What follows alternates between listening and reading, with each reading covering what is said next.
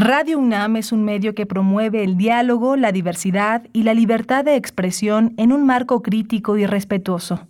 Los comentarios expresados a lo largo de su programación reflejan la opinión de quien los emite, mas no de la radiodifusora.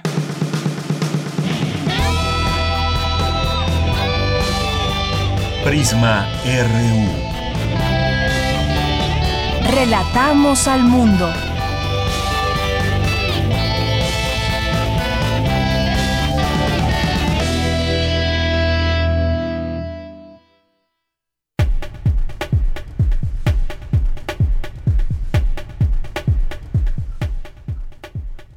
Muy buenas tardes.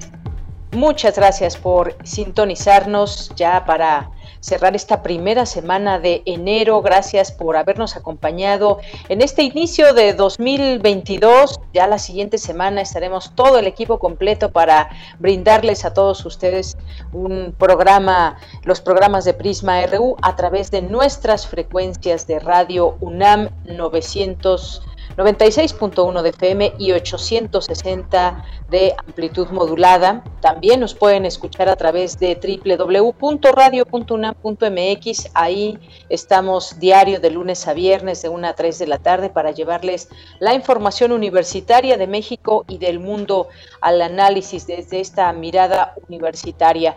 El día de hoy pues tenemos varios temas también para observar desde esa mirada universitaria.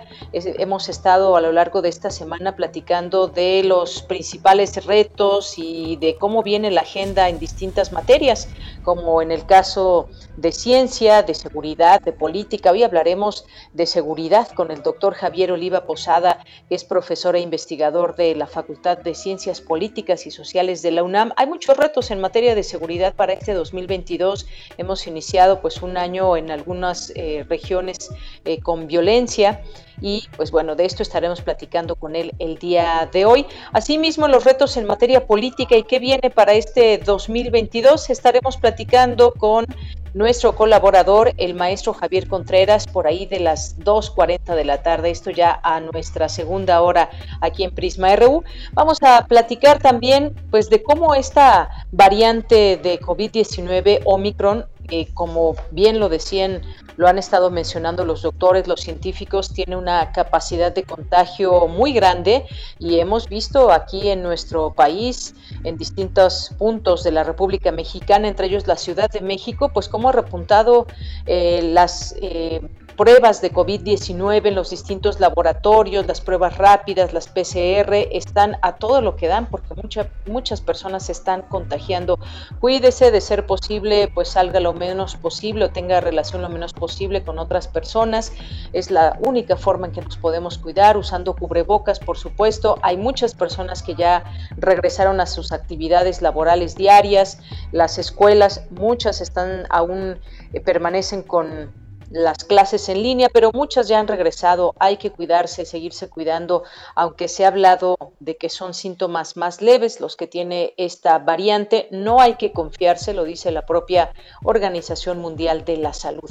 Así que, bueno, pues este es uno de los temas que también platicaremos. Hubo vuelos incluso cancelados, 22 vuelos de, de parte de una aerolínea, eh, debido a que pues eh, los contagios llegaron hasta los pilotos y más. Y como ustedes saben, pues hay que guardar. Eh, eh, hay que confinarse una vez que se sepa que uno tiene alguna, eh, dio positivo a COVID-19. Bien, pues vamos a hablar de ello, algunos temas internacionales también. Vamos a platicar también de la agenda astronómica para este 2022. Lo haremos con lo haremos con el doctor Sinué Aro Corso, profesor de eh, la unidad ENES Morelia, la unidad Morelia, para charlar sobre estos eventos astronómicos del 2022. Hoy es viernes, viernes de corriente alterna, platicaremos con el periodista Tonatiu Lima, nos va a platicar de la investigación que esta semana está ya lista ahí en corriente alterna, para que no se lo pierdan. Vamos a tener Melomanía RU con Dulce Hueta, a quien le mandamos muchos saludos y pues bueno, es parte de lo que estaremos platicándole hoy aquí en Prisma RU en este día. Saludos allá en cabina, saludos allá en cabina a mis compañeros eh, Coco Montes en los controles técnicos, Rodrigo Aguilar en la producción, aquí en el micrófono les saluda con mucho gusto de Yanira Morán. Arturo, Arturo González está allá en los controles técnicos. Arturo, muchos, muchos saludos te mandamos desde aquí. Y pues bueno, desde aquí vamos a comenzar, vamos a comenzar. Ahora no estamos en cabina, esperemos que la transmisión salga muy, muy bien y que la tecnología ahora sí esté de nuestro lado, luego de que han continuado problemas ahí con la compañía de teléfonos de México y el Internet, pero pues al parecer ahí la llevamos hasta este minuto, una con ocho minutos. Comenzamos y desde aquí relatamos al mundo. Relatamos al mundo. Relatamos al mundo.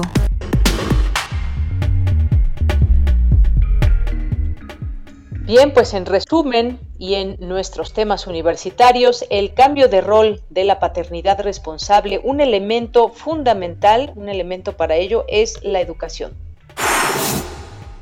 Alerta especialista de la detección temprana de la esquizofrenia. A cinco años de estar en funcionamiento, el Observatorio Hidrológico que opera la UNAM cuenta con 55 estaciones de medición en la Ciudad de México.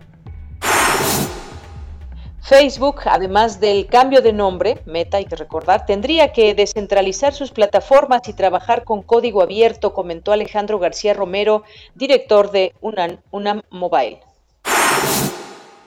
Y en los temas nacionales, el presidente Andrés Manuel López Obrador informó que propondrá al Instituto Nacional Electoral en los próximos días un plan de austeridad para que pueda llevarse a cabo la revocación de mandato. Yo planteé aquí que íbamos a hacer una revisión del presupuesto del INE.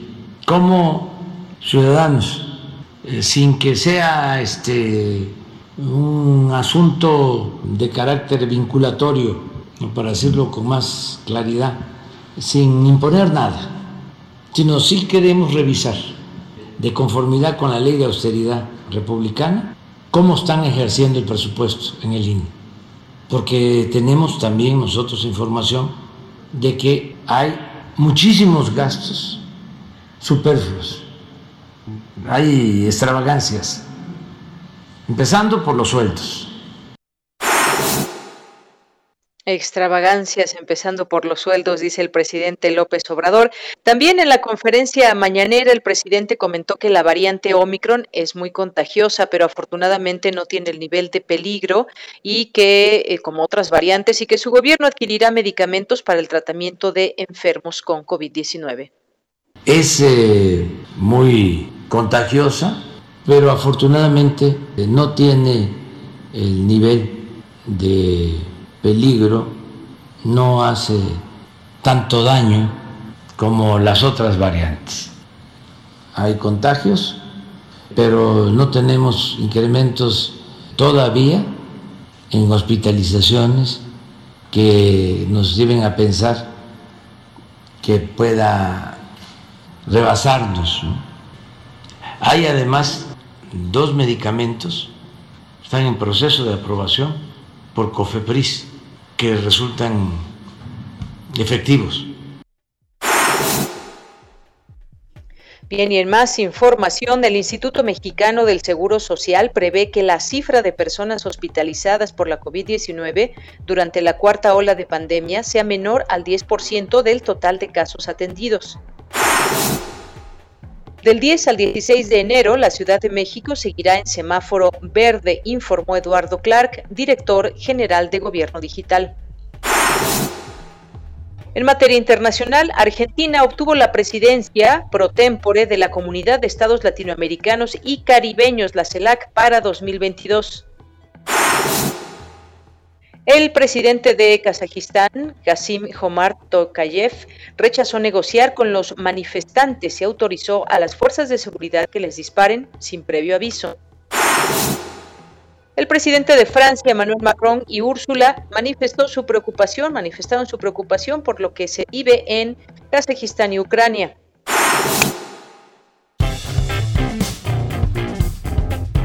Campus RU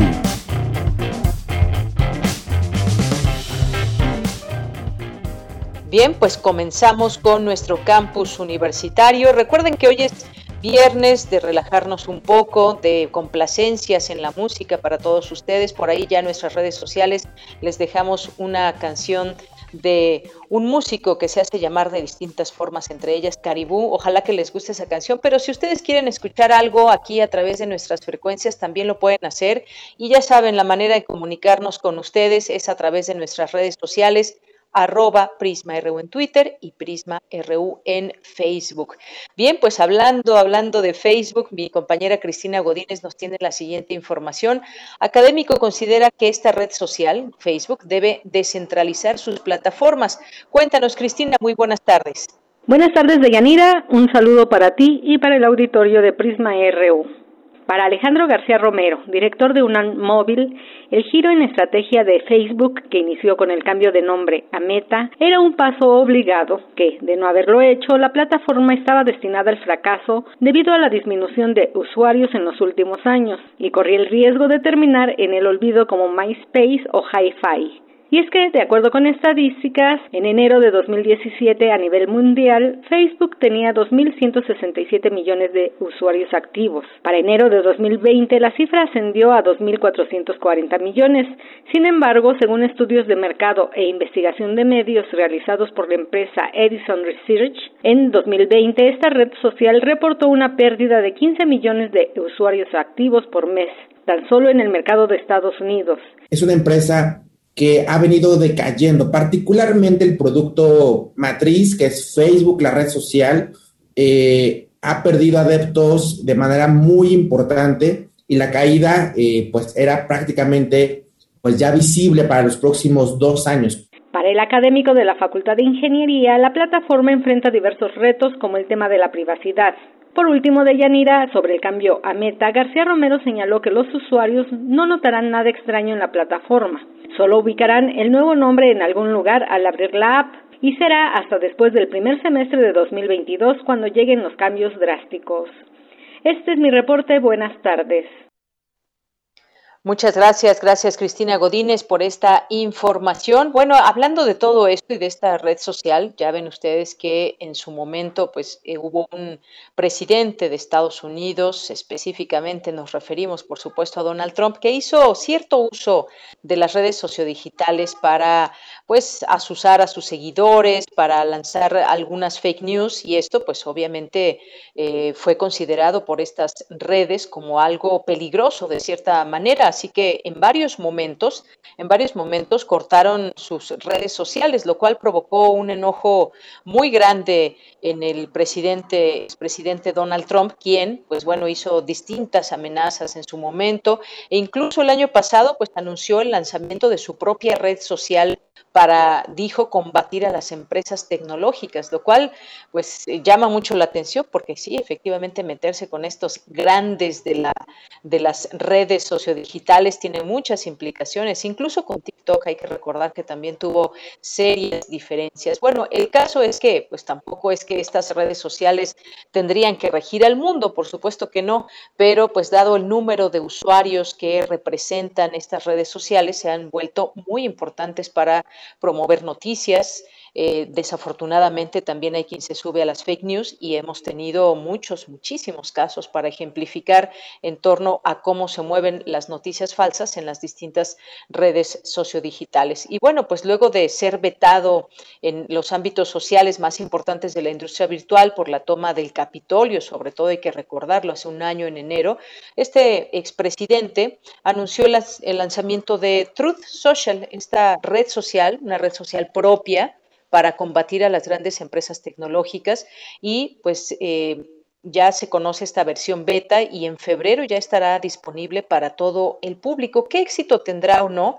Pues bueno, de entrada sus seguidores estarán muy atentos a este, a este lanzamiento, así como mediáticamente, qué impacto pueda tener.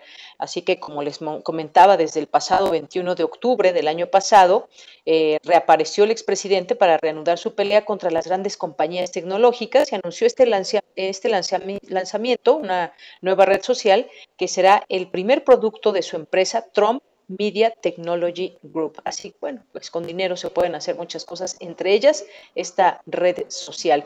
En aquel entonces, en un comunicado, afirmó que el objetivo es crear un rival al consorcio de medios progresistas y combatir a las compañías Big Tech de Silicon Valley, a quienes acusa de haber usado o utilizado su poder de manera unilateral para silenciar las voces opositoras. Así que el primer paso pues, será conformar un espacio cibernético social luego de que las más populares en la actualidad, Twitter, Facebook, YouTube, Instagram, lo silenciaran y lo expulsaran prácticamente luego de asusar a sus seguidores con la idea de un supuesto fraude electoral convocatoria que terminó el 6 de enero con la toma del Capitolio, que ya platicábamos el día de ayer. Pero pues ya hay fecha para este lanzamiento, ya hay fecha para conocer esta red social, Truth Social, y será el próximo 21 de febrero. Eh, esta plataforma ya está disponible para su reserva en la tienda de aplicaciones de Apple antes de que salga al mercado eh, el Día de los Presidentes, que se celebra en febrero en Estados Unidos. Al igual que Twitter, la aplicación ofrecerá funciones para seguir a otros usuarios, así como las tendencias, mientras que el mensaje equivalente a un tweet se denominará verdad. ¿Qué tal? ¿Qué les parece? Ya estaremos platicando de todo esto y del lanzamiento de esta aplicación que se dará por parte del expresidente y pues también ver cómo funciona y cómo va a actuar y cómo pues cuántas personas se van a unir a Truth Social. Ya estaremos comentando de esto más adelante. Y bueno, pues por lo pronto nos vamos a más información de nuestra universidad. Analiza investigador de la UNAM el papel de la paternidad responsable en la educación de la niñez. Cindy Pérez Ramírez nos tiene esta información. Adelante, Cindy. ¿Qué tal, Deyanira? Muy buenas tardes. Rolando Díaz Loving, académico de la Facultad de Psicología de la UNAM, señaló que actualmente tanto hombres como mujeres han ingresado de manera lenta pero progresiva a ámbitos que antes eran impensables para su género. Esta situación ha logrado que se modifique la idea de paternidad responsable que en el pasado era sinónimo de proveedor. De manera lenta pero progresiva a que los hombres también ingresen a campos en donde antes no estaban. Esto hace que cambie la idea de lo que sería una paternidad responsable que en el pasado se refería básicamente a proveer. Ahora lo que vemos es que cada vez más los papás también cubren funciones de jugar, acompañar, interactuar, disciplinar a los niños y niñas que antes no hacían. Pues eso en términos generales nos mueve hacia la posibilidad de tener seres humanos más andróginos que tendrían las competencias tradicionales de la masculinidad y tradicionales de la feminidad en un mismo organismo, gente que pueda ser responsable y trabajadora, productiva y creativa, pero al mismo tiempo tierna y cariñosa y afectuosa y cuidadosa. El investigador explicó que una barrera para avanzar en este proceso es la visión tradicional que asigna tareas estereotipadas a hombres y mujeres. Por ello, es necesario modificar la educación e incorporar aspectos encaminados a relaciones interpersonales armoniosas. Es la información que tenemos. Muy buenas tardes. Relatamos al mundo. Relatamos al mundo.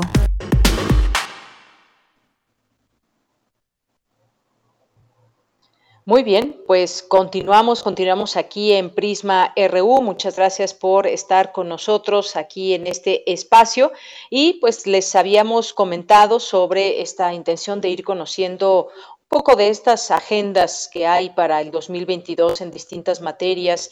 Eh, hoy vamos a hablar de la que tiene que ver en materia de seguridad para este 2022. Para ello ya nos acompaña en la línea telefónica. Como siempre, agradecemos esta eh, posibilidad de comunicarnos con el doctor Javier Oliva, que es profesor e investigador de la Facultad de Ciencias Políticas y Sociales de la UNAM, experto en temas de seguridad nacional y a quien recibimos con mucho gusto. Y un abrazo para usted y feliz año, doctor Javier Oliva. Igualmente, doña Anira, muchas gracias por invitarme a participar en todavía este eh, arranque de mes y año y pues para hacer un balance de un tema tan sensible como es el de la de la violencia y la inseguridad en el país. Muy bien, pues sí, un balance de lo que ha habido en, en, otros años, pero sobre todo de cara en este 2022. Me parece que ya en este tercer año del presidente Andrés Manuel López Obrador, pues hay mucho que decir, doctor, en el sentido de, pues bueno, hay distintas, no solamente promesas, me parece que podemos hablar más de estos retos que hay para una administración federal. Igual lo mismo podríamos decir para eh, las... Eh, para los estados de la República Mexicana. Hemos tenido algunas situaciones pues muy delicadas en Veracruz, en Zacatecas, en últimas fechas. ¿Qué, podemos decir para este 2022? ¿Cuáles serían estos retos, doctor? Pues debe ser el año de la, y, así lo, lo, preveo, y, además es muy importante que así sea, eh, un año donde, eh, por un lado, la, la consolidación de la Guardia Nacional sea un objetivo prioritario por parte del presidente de la República y su y su partido, Yanira, pero también por el otro lado, eh, sumando eh, la variable electoral, este año tenemos eh, elecciones en seis estados de la República, algunos de ellos, varios, con una problemática delictiva muy importante. En el caso de Hidalgo, pues el tema del robo de los combustibles a petróleos mexicanos, el caso de Tamaulipas también lo conocemos bien, donde hay eh, pues una ya endémica, lamentablemente, eh, actividad criminal. Y otros eh, estados quizá con menos violencia, pero sí focalizada, como es en el caso del estado de, de, Oaxaca, algunas partes de, de Durango, que son algunos de los estados que tienen elecciones, al igual que el estado de Quintana Roo y Aguascalientes. Entonces, eh, lamentablemente, en, el año pasado, en donde tuvimos elecciones en 17 estados de la República, 14 de ellos los ganó Morena, tres Acción Nacional, pero estamos viendo que en donde justo eh, arrancan eh, gestiones como las de la que comentabas, el caso de, Zacatecas, por ejemplo, donde pues el presidente mismo tuvo que acudir para pues instrumentar, aplicar una un programa específico de seguridad pública para el estado de Tamaulipas y que ayer en su conferencia matutina se refirió precisamente a la importancia de la presencia de la Guardia eh, Nacional para eh, inhibir la comisión de delitos. A mí lo que me llama la atención es que sigue sin estar en, en, la agenda del gobierno federal, sigue sin percibirse la necesidad de la creación y o fortalecimiento de las policías municipales y estatales, dependiendo del caso. Eh, hoy vemos, a mí me parece que, con cierta cierta preocupación, eh, no, por el hecho de su procedencia militar, que, que haya eh, secretarios de seguridad pública ya en situación de retiro, como secretarios estatales, como es el caso en días pasados, en el caso de, de Baja California, y, e insisto, otros eh, 11 más, y casi un tercio de los estados de la República tienen frente a un secretario de Seguridad Pública de extracción militar, como es el caso de Michoacán también. Entonces aquí, aquí me parece que sigue habiendo un déficit muy importante en la formación y capacitación de personal eh, civil que opta por la carrera de, del servicio eh, de seguridad pública. Entonces no no encuentro, no veo, no hay elementos como para suponer que eh, se está tomando en serio esta esta consideración, porque es indudable que pues, las Fuerzas Armadas y la Guardia Nacional van a continuar implicados incluso por el el, polémico decreto firmado el 11 de mayo, bueno, publicado el 11 de mayo en el diario oficial de la Federación a propósito de, de la presencia de las Fuerzas Armadas en apoyo a la implantación de la Guardia Nacional. Entonces me parece que ya hay un, eh, un, tema importante y que desde las áreas civiles del gobierno de la de la República debieran poner un poco más atención porque insisto sigue sigue faltando y desde luego un tema que que generará polémica y esperemos que genere también buenos resultados pues es la la, la demanda interpuesta por eh, México en una corte federal en Massachusetts eh, para que los fabricantes de armas eh, tomen un mayor control en la venta de sus productos, en donde de cada de cada 10 armas que se incautan en algún eh, evento eh, donde hay asesinatos con armas de fuego, de cada 10 armas, 8 fueron vendidas en las armerías en los estados fronterizos con nuestro país. Entonces, esperemos que la evolución ya, la propuesta del gobierno mexicano ante el Consejo de Seguridad de las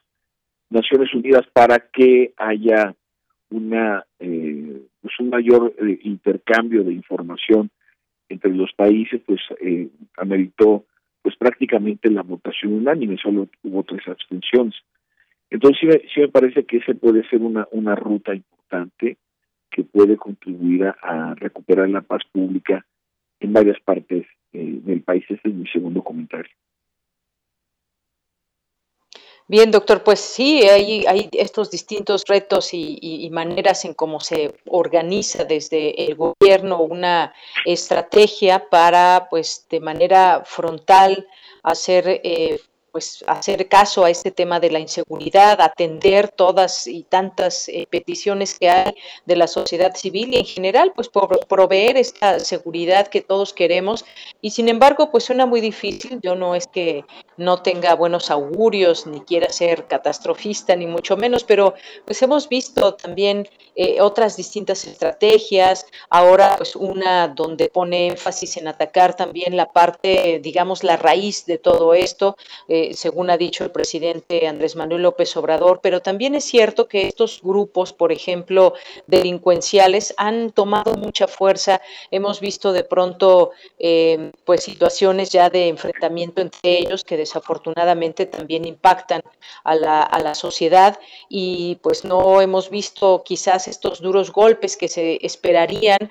Poco a poco se va también con el tema de las finanzas a estos grupos y hablamos específicamente de grupos de narcotráfico pero no solamente hablamos de eso, sino hablamos también de la inseguridad que deriva, por ejemplo, en desapariciones, que deriva en asesinatos y sobre todo alrededor un tema que tiene que ver con la justicia y la no impunidad que quisiéramos ante crímenes que pues desafortunadamente suceden todos los días. Creo que ahí también eh, salta a la parte de los retos en materia, en materia de justicia, doctor, todo esto.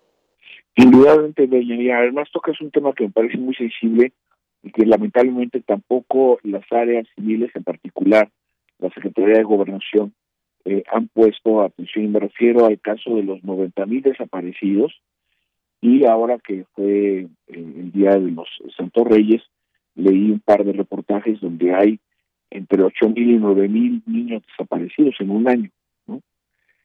Estas cifras en cualquier democracia hubieran generado una verdadera hecatombe, ¿no? Y sin embargo, eh, la Fiscalía General de la República sigue sin crear el banco de identificación genética de personas no localizadas y desaparecidas. Eh, la violencia en contra, la violencia machista, que eh, además se ha agudizado por el tema del confinamiento, sigue sin tener la atención adecuada, me parece, inmediata por parte de las y cuando digo autoridades me refiero municipales, estatales y federales, no solamente eh, por el gobierno de la República, aunque directamente le compete de una manera más, eh, más directa. Entonces, hay una agenda pendiente crítica que desde la perspectiva emocional diríamos ojalá y se contenga. La pregunta es cómo y si hay la determinación para hacerlo. Porque pues eh, en medio de los el número de homicidios dolosos eh, cometidos el, el, año pasado, que lamentablemente lo convierte en lo que va el sexenio en, en, en, en, uno de los, por lo menos en el segundo más, más violento, y que eh, pues hemos comenzado el año con, con, masacres como la que se dio a conocer el día de hoy en Veracruz, la del día de ayer en Zacatecas, y que bueno, eh, la salida, por ejemplo, del, gobernador Monreal Ávila en Zacatecas, en donde pues se encomienda a Dios, ¿no? Pues no, no demuestra otra cosa sino la improvisación de quienes llegan a gobernar y que creen que la federación les va a resolver el, el problema y como él hay varios casos, ¿no? Entonces sí, sí, sí me parece que hay todavía una agenda verdaderamente crítica y que, insisto, es, es deseable, pero más allá de la subjetividad, encontrar las medidas y procedimientos específicos que atiendan estas demandas tan sensibles. Me refiero al tema de las desapariciones y a la violencia machista de Yannick.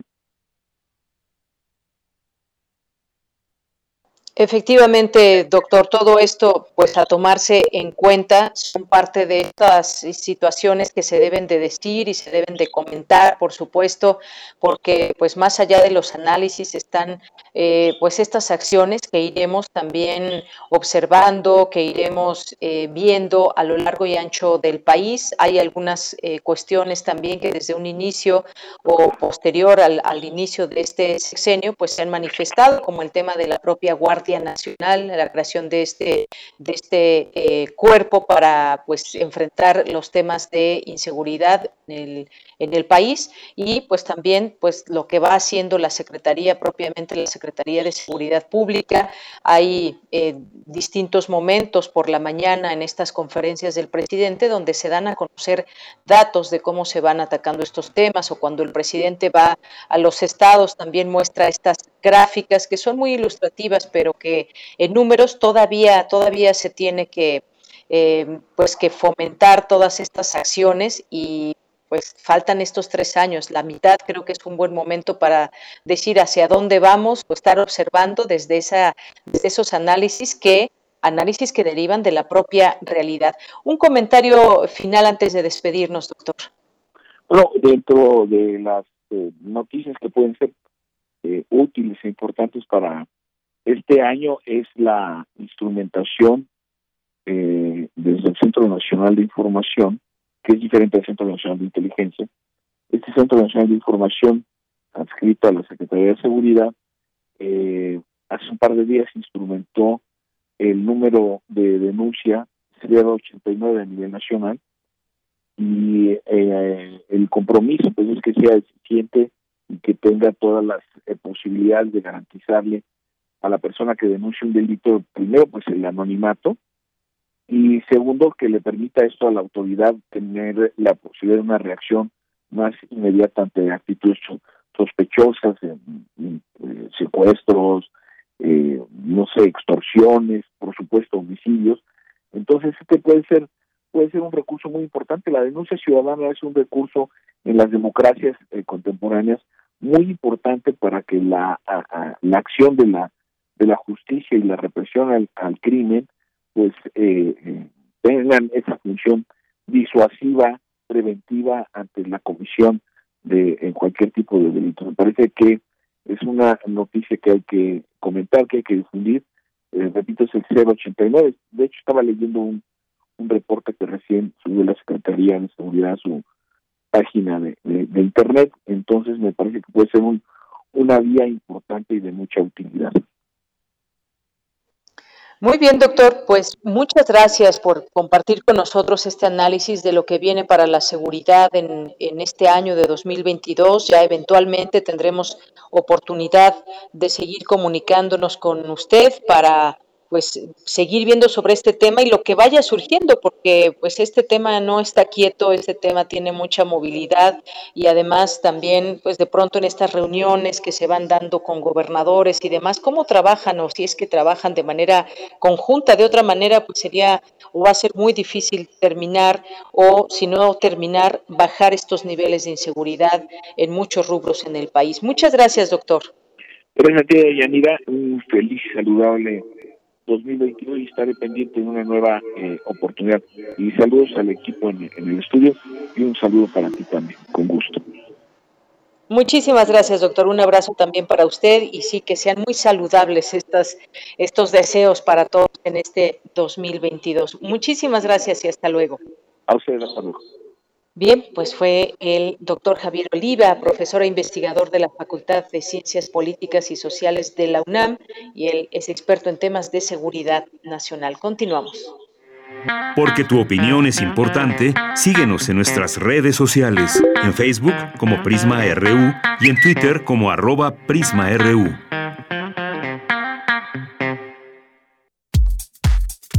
Tu opinión es muy importante. Escríbenos al correo electrónico prisma.radiounam@gmail.com.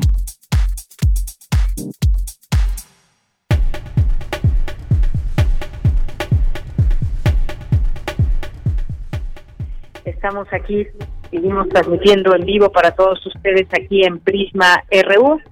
Bien, pues otro de los temas también que queremos eh, siempre pues estar pensando de manera positiva, pero pues la realidad es la que nos va planteando los retos que hay y en materia de salud es también preponderante estar atentas y atentos a lo que vayan diciendo los médicos, los científicos, los nuevos descubrimientos, nuevas variantes. Por supuesto me refiero al tema de COVID-19 que ha estado presente en la agenda de salud de los últimos dos años por lo menos. Iniciamos este 2022 también con muchos retos y con muchos contagios en todo el mundo.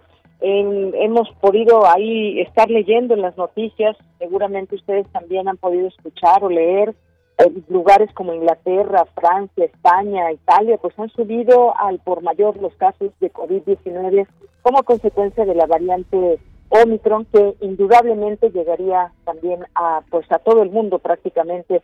El caso de México hemos visto en las últimas, por lo menos últimas dos semanas, cómo se han ido incrementando el número de personas que eh, acuden a hacerse una prueba, dado que están presentando síntomas. Muchas de estas pruebas, la gran mayoría han salido positivas y esto lo vemos reflejado en estas cifras que todos los días nos dan desde, desde eh, el gobierno federal, eh, aludiendo a esta, a esta alza de contagios. Y bueno, pues una de las eh, una de las formas de contagio pues es el traslado del virus de uno a otro lugar, de un país a otro y pues hoy también tuvimos esta noticia que 22 vuelos se cancelaron en México por consecuencia de COVID-19, pilotos, eh, también eh, azafatas en estas eh, de estas aerolíneas pues han tenido contagios y pues han tenido que parar estos eh, detener estos vuelos, cancelarlos. Bien, pues vamos a platicar de este y otros temas. Ya está en la línea telefónica el doctor Jorge Baruch, quien es jefe de la clínica del viajero de la UNAM también es académico investigador de la Facultad de Medicina de la UNAM. Doctor, bienvenido. Antes que otra cosa, feliz año. Le mandamos un abrazo. ¿Qué tal? Buenas tardes, feliz año a todos eh, y un gusto estar con ustedes. Gracias, eh, doctor. Pues, ¿cómo ve cómo iniciamos este año en esta en esta materia? Hay varios retos, sobre todo si pensamos en los traslados, en los traslados, por ejemplo, de las personas que viajan, ya sea por cuestiones de salud, por cuestiones estrictamente necesarias, pero pero también por placer y hemos visto aeropuertos en el mundo llenos. ¿Qué, qué retos ve usted para este año 2022? Bueno, el gran reto es sin lugar a dudas eh, la cobertura de vacunación a nivel global. Es una cobertura que es deficiente, realmente tenemos mucho que hacer en cuanto a la vacunación en los países prácticamente del hemisferio norte, las economías bien desarrolladas, pues el acceso a las vacunas no es un impedimento. Sin embargo, la indecisión o la desinformación que genera pues eh, varias fuentes eh, de, información pues generan incertidumbre en las personas y una mala percepción que las hace evitar vacunarse o estar indecisos por la vacuna pero pues que se ha demostrado con datos científicos a nivel global que es la principal forma de evitar muertes y complicaciones, sobre todo hospitalizaciones por COVID e incluso secuelas. Entonces yo creo que este es uno de los grandes retos a la par de tener este este problema de restricciones y cierres ante las nuevas variantes que pues enlentecen la el pues el avance económico de las de las naciones y con ello pues acrecentan algunos problemas sobre todo en, en cuanto a educación, pobreza, y algunos objetivos del desarrollo sostenible que son importantes tomar en cuenta, incluidas las campañas de vacunación universal que nos ayudan a evitar varias enfermedades, entre ellas pues COVID. Muy bien, pues sí, estas campañas que siguen ayudando de alguna manera, de una manera muy amplia para la población, aunque hay países que todavía tienen pues porcentajes muy bajos en este en este sentido. Algunos de esos, de esos retos y hablábamos justamente antes de que se diera este periodo vacacional doctor en, en nuestra universidad y en muchos otros lugares, muchas personas eh, el año pasado tienen este periodo vacacional y vimos lugares llenos. Parecería ser que hay una pues unas unas ganas de ya continuar con la normalidad, de poder hacer viajes de manera normal y pues muchas personas que han viajado se han contagiado, pero muchas otras también han eh, logrado, eh, digamos, regresar a sus casas, a sus lugares eh, sin este contagio, dado que, pues, esto quizás nos habla de que hemos hemos aprendido y hemos experimentado también cómo poder cuidarnos ante un viaje que se presenta, ya sea de trabajo, ya sea de placer. creo que algo hemos aprendido en este sentido, incluso, pues, en los sitios turísticos se han implementado, pues, una serie de eh, de protocolos que han servido y también me parece importante hablar de ello, doctor.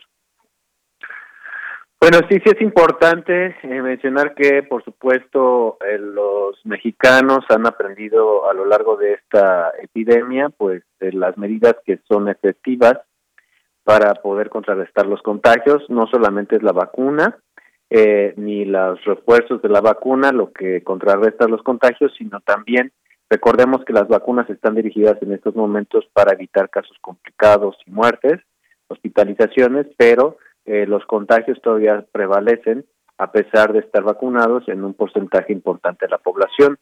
Yo creo que aquí lo que debemos de entender es que debe ser una estrategia eh, integral, no solamente de una sola herramienta, como lo es la vacunación, sino también debemos entender que en los siguientes años, eh, mientras siga circulando COVID, vamos a tener que usar el cubreboca de manera masiva, de manera correcta, en espacios públicos, eh, vamos a tener que estarnos limitando en cuanto a los aforos, en los aforos máximos, no podemos pretender que vamos a tener aforos del 100% porque no lo va a ser así, eh, tenemos que limitar los aforos, es muy importante, y pues vamos a tener que hacer inversiones fuertes, sobre todo las oficinas, las empresas, la iniciativa privada, en eh, pues ventilar los espacios con una ventilación natural eh, adecuada para evitar los espacios cerrados y pues eh, tendremos que cambiar también algunos patrones de viaje que incluyen algunos itinerarios con grupos masivos, ¿no? Porque pues eso ya no va a ser posible mientras esté la pandemia en, en esta crisis sanitaria que nos ha llevado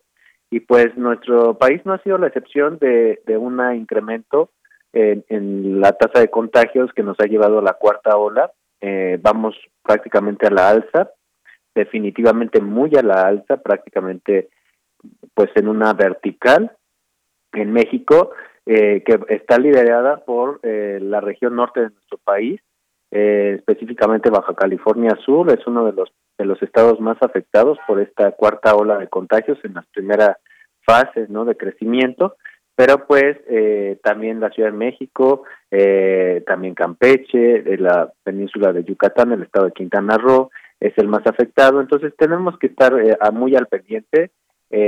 Recordemos que hay poblaciones que todavía no han accedido a la vacunación de manera adecuada, como son los adolescentes que apenas están comenzando a recibir sus primeras dosis, y pues ellos pueden ser susceptibles a desarrollar complicaciones si no cuentan con su esquema completa completo, perdón, y pues también los niños, todos los menores de, de 15 años en nuestro país no han sido vacunados y pues ellos son un factor que pudiera llegar a acelerar esta cuarta ola de contagios, pues ya que al no estar vacunados, pues tienen tienden a tener una mayor carga viral y pueden contagiar incluso a las personas eh, vacunadas con esquemas completos, eh, que son pues los adultos y los adultos mayores. Entonces, hay que, hay que ser muy precavidos, la pandemia todavía no ha acabado, parece que en el, en el, en el, mood, eh, en el ambiente de los discursos políticos, eh, hay una tendencia a disminuir esta alerta, pero bueno, es importante hacer caso al personal sanitario, a los expertos en salud, eh, que pues por supuesto estamos viendo casos a diario a nivel masivo, no es una percepción aislada sino es pues prácticamente en toda la República Mexicana. Efectivamente, doctor. Y si hablamos en cuanto a estos síntomas que se han tenido, hemos visto que esta variante, pues ahora es la que prevalece, la de Omicron, y aunque, pues cuando las personas que se están haciendo la prueba no se les indica qué qué, qué variante es la, a la que dieron positivo, pues estamos viendo que el incremento ha sido por esta última de Omicron.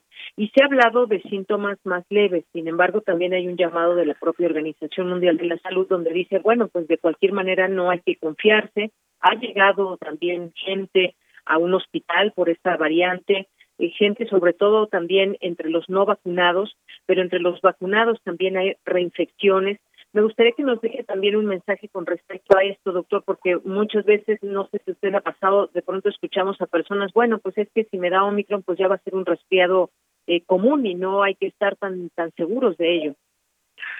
Eh, sí, en efecto, definitivamente eh, entre la población vacunada y la no vacunada parece ser que eh, los síntomas son de menor severidad, eh, pero eso es justo lo que lo que estamos diciendo, parece ser. Entonces, todavía no tenemos datos suficientes eh, de una magnitud eh, necesaria para poder emitir este tipo de, de, juicios de valor.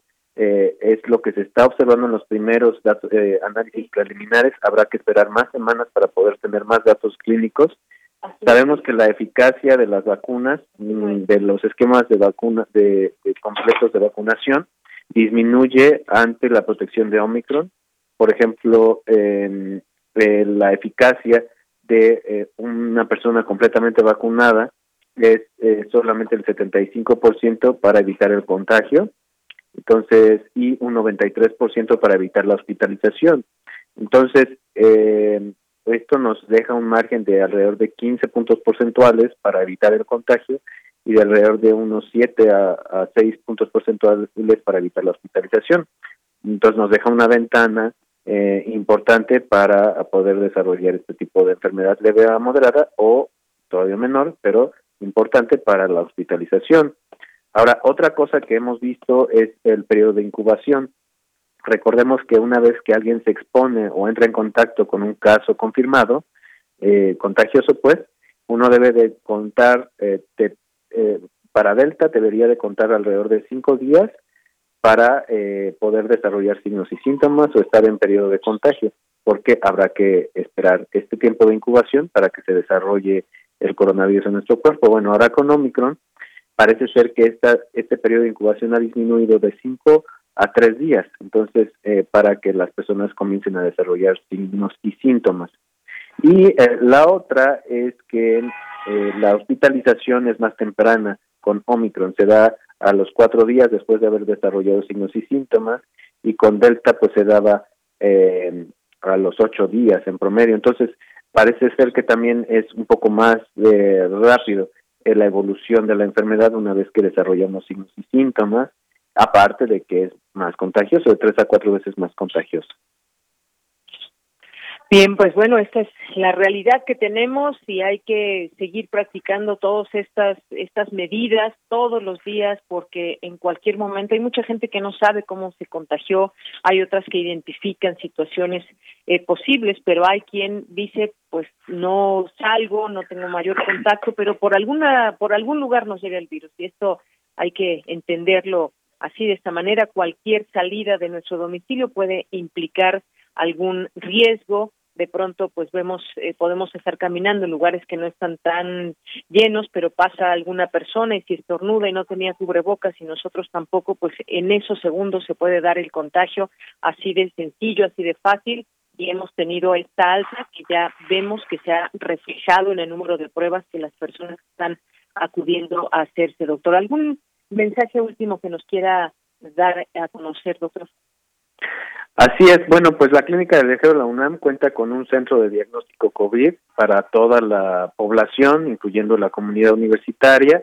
Contamos con tres sedes, una especializada en viajeros internacionales frente a la Terminal 1 del Aeropuerto Internacional de la Ciudad de México, Puerta 3, eh, y eh, la otra en el Instituto de Oftalmología Conde Valenciana y en Ciudad Universitaria en el Centro de Enseñanza para Extranjeros, especializada en estudiantes y en requerimientos sanitarios para poder eh, pues este, entrar y salir de nuestro país eh, de manera profesional, académica o de trabajo. Entonces, acérquense a nuestro sitio web clínica de viajero.unam.mx, ahí pueden encontrar toda la información para poder llevar a cabo su cita y pues eh, llevar a cabo un buen diagnóstico o los requerimientos necesarios para viajar que están cambiando prácticamente todo el día, pues en las últimas tres semanas se han implementado alrededor de más de 83 restricciones de viaje.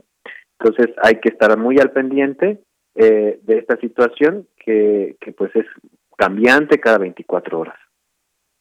Así es, cambiante cada 24 horas. Pues, doctor, no nos resta más que agradecer su presencia en este espacio aquí en Prisma RU de Radio UNAM y agradecerle siempre el contar con su con su valiosa opinión e información sobre los temas de salud. Muchas gracias. Muchas gracias a ti y saludos al auditorio. Feliz año nuevo. Igualmente para usted, feliz año nuevo. Muy buenas tardes.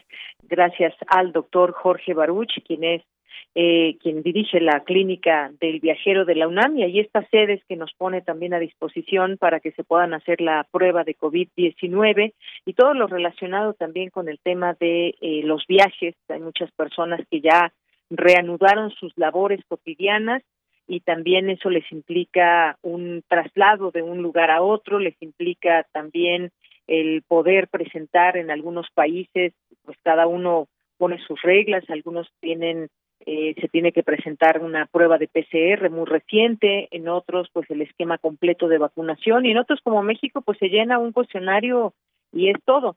Eh, si uno dice que uno llega a mentir y decir que se siente bien y que no ha estado en contacto con personas con COVID-19 cuando sí lo ha estado, pues nadie lo puede saber y esto esta manera digamos es muy difícil de detectar casos, te alude pues a la responsabilidad social que también debe, deberíamos de tener todos para pues estar evitando tantos eh, contagios como ahora lo vemos. Claro que vinieron también las las eh, las reuniones de fin de año familiares navideñas y esto pues propició desafortunadamente que familias completas estén dando positivo a COVID-19.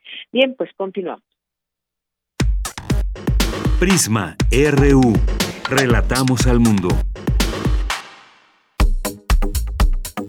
Nacional RU.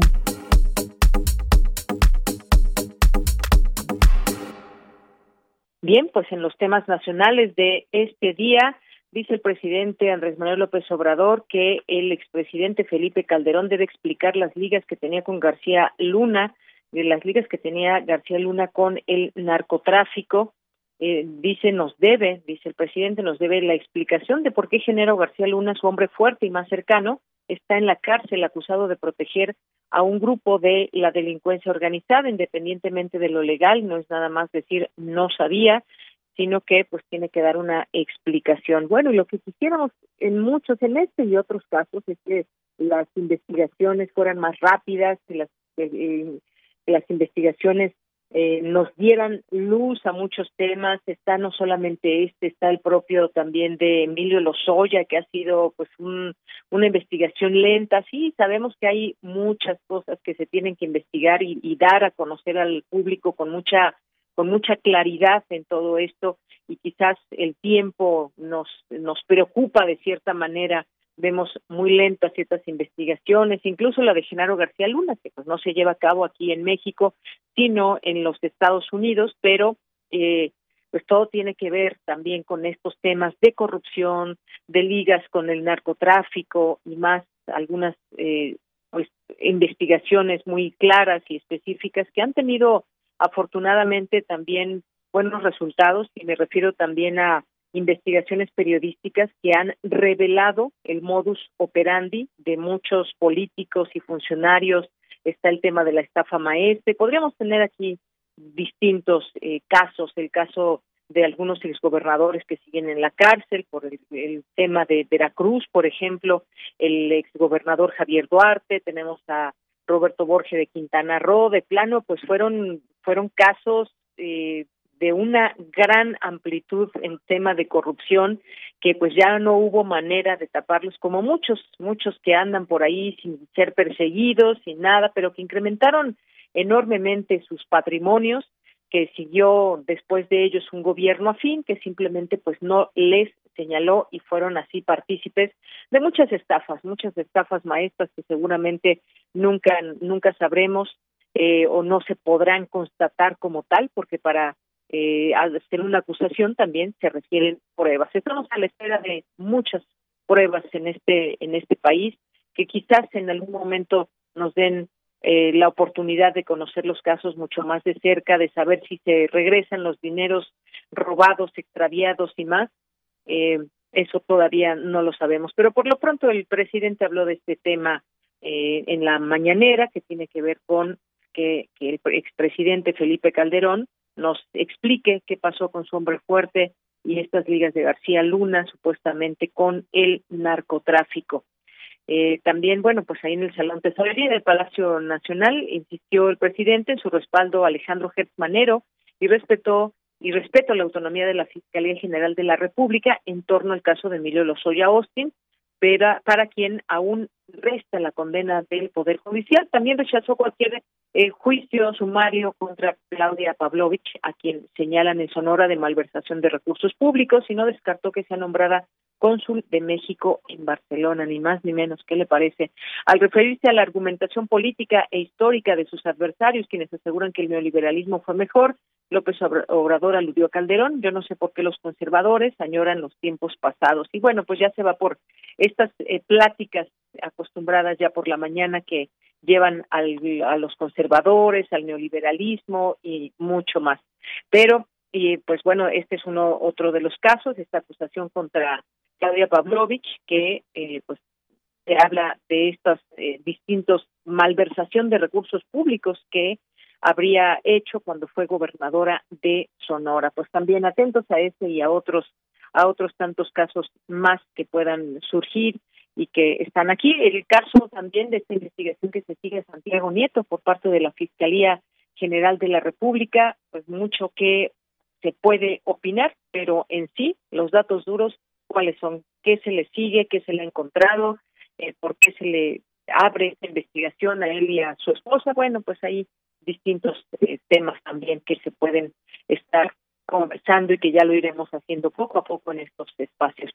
Bien, pues algún otro tema también que tenemos por aquí algún otro tema que tiene que ver con pues esta ola que decíamos de Omicron, dice el doctor Reyes Terán también que pues descenderá en febrero esta ola que tenemos ahorita, digamos, a pico en enero con esta variante, esta variante que se transmite muy rápido y tiene un aumento explosivo, así se ha catalogado, es de esperar que la cuarta ola de la pandemia disminuya hasta febrero el siguiente mes con la misma velocidad, aunque siempre existe la posibilidad de que surjan factores que modifiquen la tendencia de los contagios, entre ellos nuevas mutaciones del virus, advirtió el investigador Gustavo Reyes Terán eh, a través de una entrevista. Y pues siguen los esquemas de vacunación, no se olviden de ellos.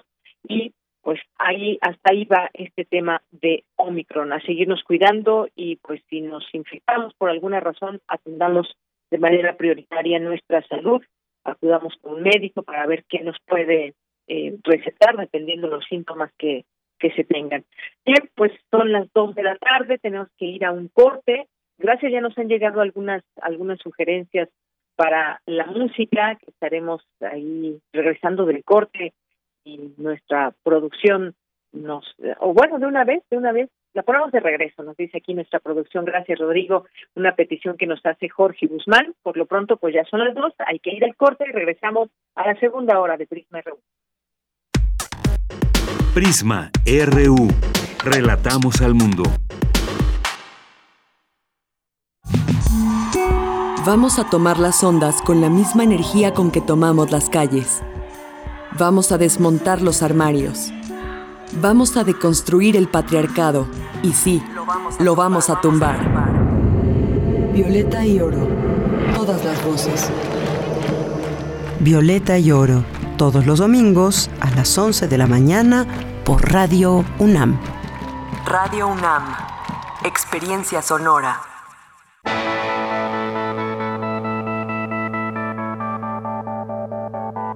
La imaginación al poder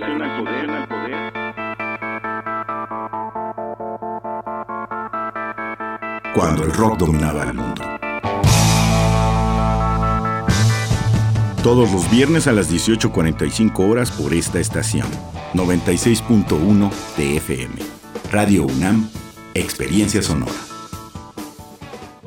No solo las grandes obras generan grandes cambios.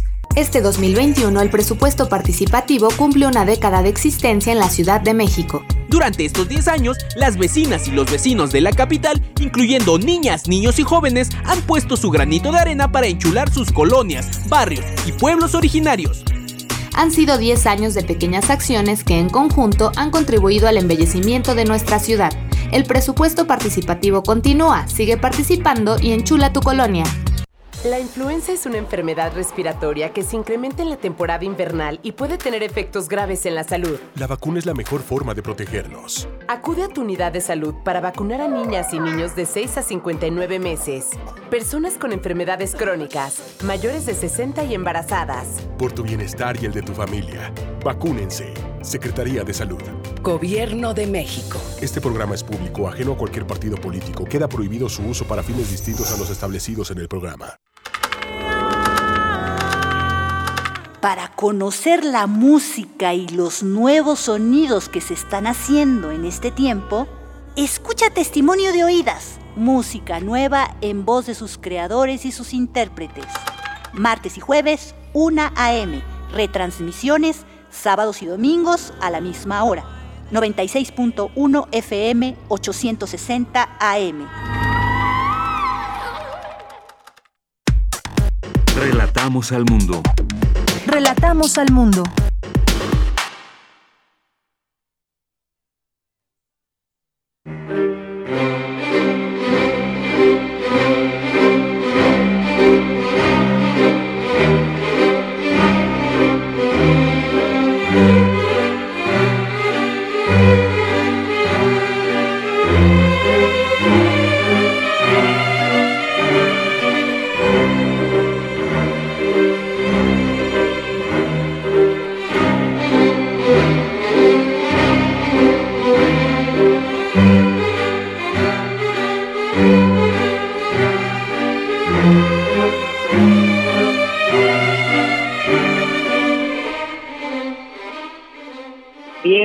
Estamos escuchando de fondo esta música desde Rusia con Amor Uma Uma, esta petición de Jorge Guzmán que estamos escuchando en esta transmisión del día viernes 7 de enero del año 2022.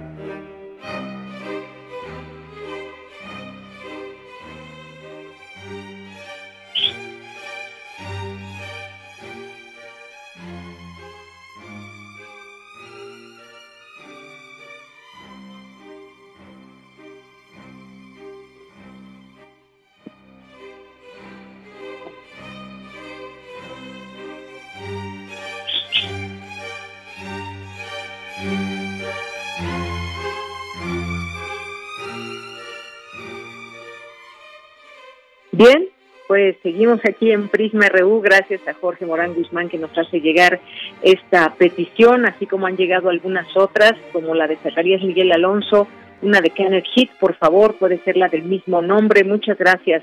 Si nos da tiempo, aquí la tenemos ya muy presente, aquí nuestros amigos también en la producción, allá Rodrigo Aguilar que está en esta producción, también saludos, decíamos, a Arturo González y aquí le saluda de Yanira Morán. Pues gracias por eh, sus mensajes que estamos ya leyendo aquí a través de nuestro Twitter, a través de Facebook. Muchas gracias. Eh, Mauricio Flores, saludos y una de Aute nos pide. Eh, muchas gracias, Mauricio, también. A ver si nos da tiempo. Y si no, miren, durante la semana las vamos guardando y vamos poniendo algunos puentes musicales con estas peticiones que nos hacen el día de hoy. Muchas gracias. también nos dice el expresidente, nos dice Miguel Alonso, el expresidente Calderón ya explicó que la UBA Muchas gracias, muchas gracias. Eh, no tendría que explicar nada más. Lo demás no tiene menor importancia, no tiene la menor importancia. Gracias por esta participación. Muchos saludos también a nuestros amigos de la Inés Unidad Morelia, que en un momento tendremos aquí para hablar de la agenda astronómica. Eh, también muchos saludos a Mario Navarrete, muchos saludos a nuestro querido galán de barrio, Abel Fernández, a César Soto nos dice la seguridad pública estatal en Zacatecas, el gobierno federal y local no ha logrado controlar y corregir la política criminal estatal y la ausencia de apoyo emergente de la Guardia Nacional en atender delitos federales, nulo invertir en empresas. Mario Navarrete nos está escuchando, gracias a David Castillo también. Nos dice buenas tardes, gran equipo de Prisma RU, me late su propuesta. Qué bueno que te gustó, Caibú, eh, David Castillo. Gracias a Oscar Sánchez, también a Jorge, también que ya pusimos aquí esta canción, que nos desea además un, un feliz fin de semana eh, para todos. Gracias y para ti también, Jorge. Nos dice al andar en diferentes locales es muy útil contar con un pequeño contenedor de gel limpiador. Sí, para todos lados ya hay que cargar con nuestro cubrebocas, uno de repuesto, gel o spray para las manos que podamos utilizar, toallitas, toallitas desinfectantes y más. Todo, todo se vale en esta en estos momentos en que atravesamos y sobre todo las personas que tienen que bajar viajar todos los días en el transporte público por ejemplo es muchas eh, mucho cuidado que se tiene que tener en todos los aspectos eh, muchas gracias también a Jorge que nos dice los Reyes Magos en Galilea también, otra de las propuestas. Mario en la cotidiana, Susana a distancia, se hace imprescindible el uso de cubrebocas, ya es común en la Ciudad de México, los locales, los ambulantes, las farmacias, muchos lugares donde se venden cubrebocas, la, la imaginación se desbordó, la creatividad y el ingenio acompañan a esta necesidad. Y nos pone aquí una, una, una caricatura hoy de Fisbon eh, sobre Felipe Calderón. Muchas gracias. El silencio de los expresidentes. ¿Recuerdan aquella, aquella película? del silencio de los inocentes, bueno, pues ahora caricaturizada está aquí el silencio de los expresidentes y se ve ahí a Felipe Calderón. Eh, gracias, eh, Mario. Cósmica R también hacia, y hacia el espacio, Guillermo Salazar, muchas gracias también. José Luis Méndez, Mario Alberto, Alfonso de Alba Arcos, Gos Bublet, Abimael Hernández, muchas gracias y saludos para ti, Abimael.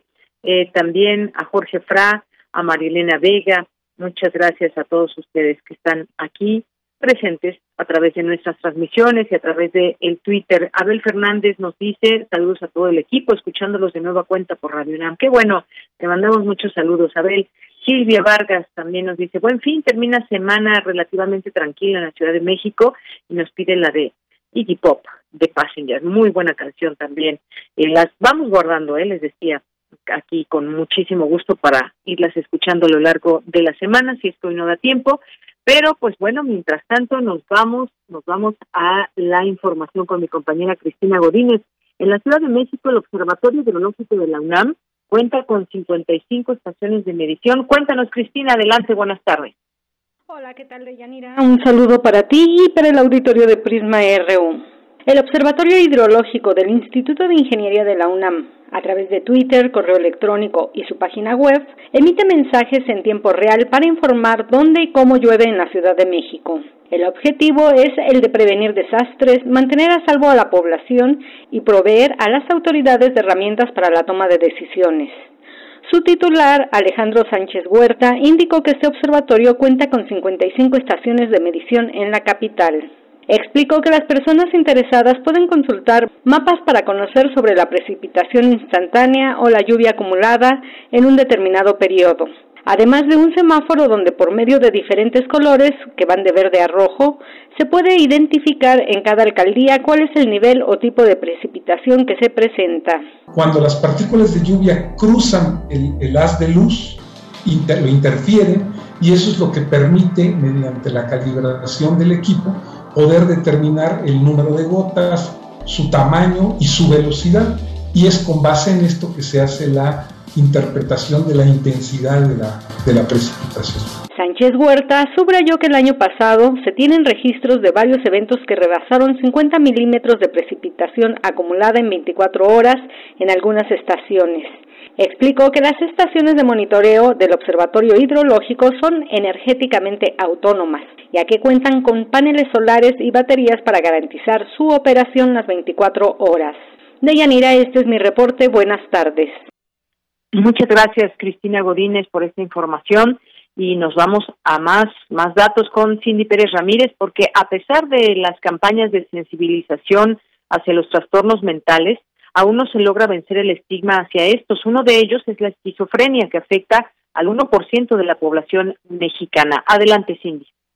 ¿Qué tal, Deyanira? Muy buenas tardes. La esquizofrenia es uno de los trastornos mentales que generan mayor discapacidad. Es crónica y neurodegenerativa. Se alteran procesos como la concentración, la memoria de trabajo y la cognición social. Con el fin de entablar un diálogo y que el público se aproxime a esta enfermedad mental, cuyos casos se calculan en más de un millón en el país, se llevó a cabo en el Museo de las Ciencias Universum la charla Vivir con esquizofrenia. Los síntomas de esta se clasifican en dos grupos, positivos y negativos. Los primeros se refieren a las ideas delirantes, es decir, la persona tiene falsas creencias, por ejemplo, se siente perseguida o está convencida de que alguien puede adivinar sus pensamientos. En este mismo grupo están las alucinaciones, alteraciones que pueden involucrar a todos los sentidos con los que percibimos el mundo. Las más frecuentes son las auditivas, escuchar voces, ruidos, murmullos. Los síntomas negativos se asocian con la disfunción física y emocional, desmotivación,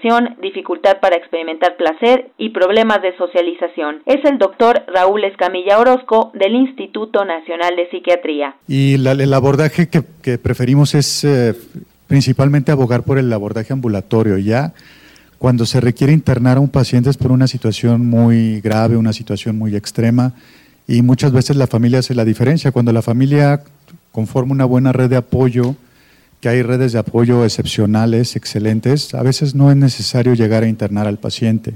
El, enfoque actual o moderno del tratamiento eh, hospitalario es mientras está la crisis, que mientras eh, esté la fase aguda existe algún riesgo para él o para la familia, eh, el paciente tiene que estar internado, pero eventualmente, lo, y lo que nosotros estamos abogando siempre ahí en el Instituto Nacional de Psiquiatría es por reducir los días de estancia, que el paciente esté la menor cantidad de tiempo posible en el hospital, pero hay situaciones en las que sí hay un riesgo, sobre todo si los pacientes no son los que tienen la, epidemiología o la frecuencia más alta de suicidios, y son los que, los que pueden llegar a ser más exitosos y la, población que más nos debería de, preocupar. Cuando un paciente con este diagnóstico dice que se quiere quitar la vida, sí hay que tomarlo en serio. Yo creo que es de los de los riesgos más altos, si no es el que el paciente que tiene el riesgo más alto y se tendría que internar y, y valorar alguna intervención adicional. De acuerdo con algunos estudios, los pacientes con esquizofrenia presentan alteraciones en la estructura de determinadas regiones y tejidos del cerebro. El hipocampo, involucrado en la memoria y aprendizaje, la amígdala regula las emociones básicas y el tálamo, que integra la información que nos llega a través de los sentidos con la excepción del olfato. Estos presentan un menor volumen en comparación con el de los sujetos sanos. La enfermedad se presenta entre los 15 y los 24 años,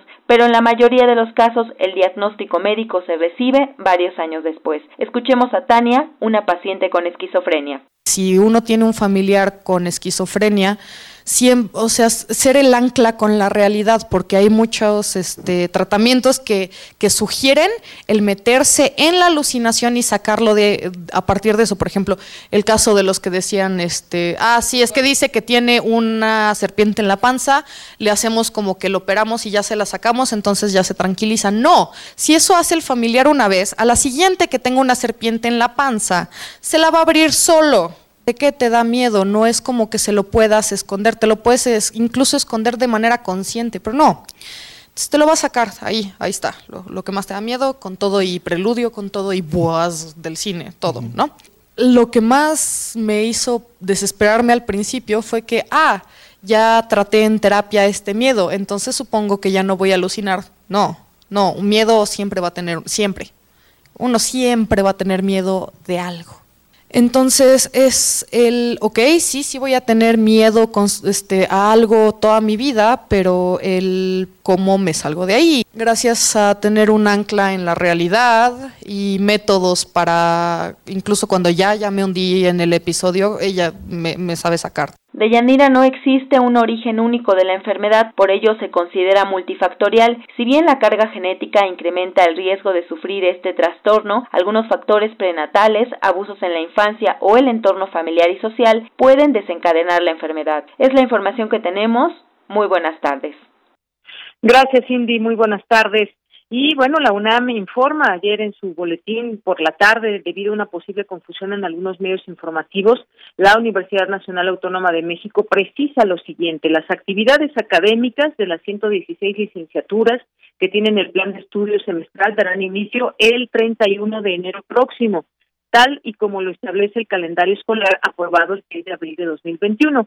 Asimismo, las actividades docentes, prácticas y teóricas de las escuelas y demás entidades adscritas al plan de estudios anual continúan llevándose a cabo de acuerdo con lo aprobado por los respectivos consejos técnicos y en concordancia con el calendario escolar. Previo al inicio del próximo ciclo semestral y habiendo evaluado la evolución de la epidemia, la universidad informaría oportunamente a su comunidad sobre cualquier eventual modificación. Así que a través de este espacio ustedes pueden estar bien informados de lo que va señalando nuestra universidad, el regreso a clases, de qué manera quedará y todo lo que tiene que ver con estos eh, con estos temas. Así que pues ahí está este eh, esta información para que no quepa ninguna duda al respecto.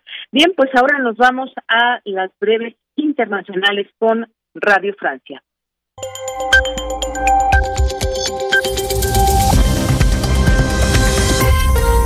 Hola a todos, Radio Francia Internacional junto a ustedes en este viernes 7 de enero. Vamos ya con un resumen de la información internacional. Carmele Gallubo. La revuelta en Kazajistán aplastada brutalmente, el presidente kazajo Tokayev da la orden de disparar sin aviso previo a los manifestantes a los que Tokayev calificó de criminales armados. Deben ser aniquilados, sentenció el jefe del Estado kazajo. Según las autoridades, el ejército ha vuelto a tomar el control de los edificios oficiales que habían sido ocupados por los manifestantes en esta revuelta que comenzó el pasado domingo ante el aumento del precio del gas y que rápidamente se extendió a las principales ciudades del país, entre ellas Almaty, donde se han desplegado soldados rusos que han acudido en respaldo a Tokayev. Cifras oficiales hablan de una treintena de manifestantes muertos y 2.000 detenidos.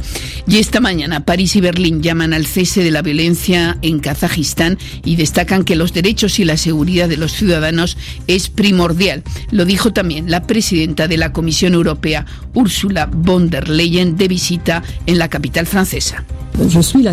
Sigo la situación en Kazajistán con mucha preocupación. Los derechos y la seguridad de los ciudadanos son primordiales y tienen que estar garantizados. Hago un llamado a terminar con la violencia y a la contención. La Unión Europea está lista para prestar su ayuda allí donde pueda. Únicamente China ha saludado hoy las medidas anunciadas por la presidencia kazaja. La seguridad europea es el tema del encuentro virtual de hoy de los miembros de la OTAN. Estados Unidos consulta a sus aliados europeos antes de las conversaciones entre estadounidenses y rusos previstas para el domingo y lunes próximos. Un proceso que impulsa el presidente ruso Putin que ha logrado marcar el tempo sobre esos temas desplegando a más de 100.000 soldados rusos en la frontera con Ucrania. La variante Omicron del coronavirus está desbordando al planeta que conoce un récord de contagios según cifras de la OMS. En, la semana pasada hubo 9,5 millones de nuevos contagios, cifra que representa un aumento del 71% respecto a la semana anterior. Y en el archipiélago de Galápagos, el volcán Wolf, santuario de iguanas rosadas situado en la isla Isabela, ha entrado en erupción por segunda vez en siete años. Hasta aquí el resumen informativo. Porque tu opinión es importante, síguenos en nuestras redes sociales, en Facebook como Prisma RU y en Twitter como arroba PrismaRU.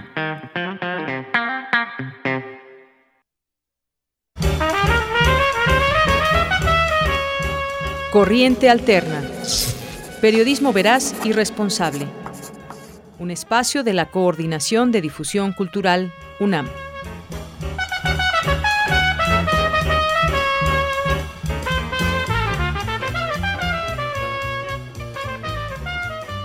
Bien, pues ya nos acompaña en la línea telefónica y le agradezco mucho nos tome esta llamada para hablarnos en esta sección que tenemos los viernes y que continuamos este 2022 de Corriente Alterna, Unidad de Investigaciones Periodísticas. Recibimos a Tonatiu Lima, periodista de esta unidad. ¿Cómo estás, Tonatiu? Bienvenido, muy buenas tardes. Hola, ¿qué tal? Muchas, mucho gusto de estar aquí con ustedes. ¿Sí me escuchan bien? Sí, te escuchamos muy bien. Gracias.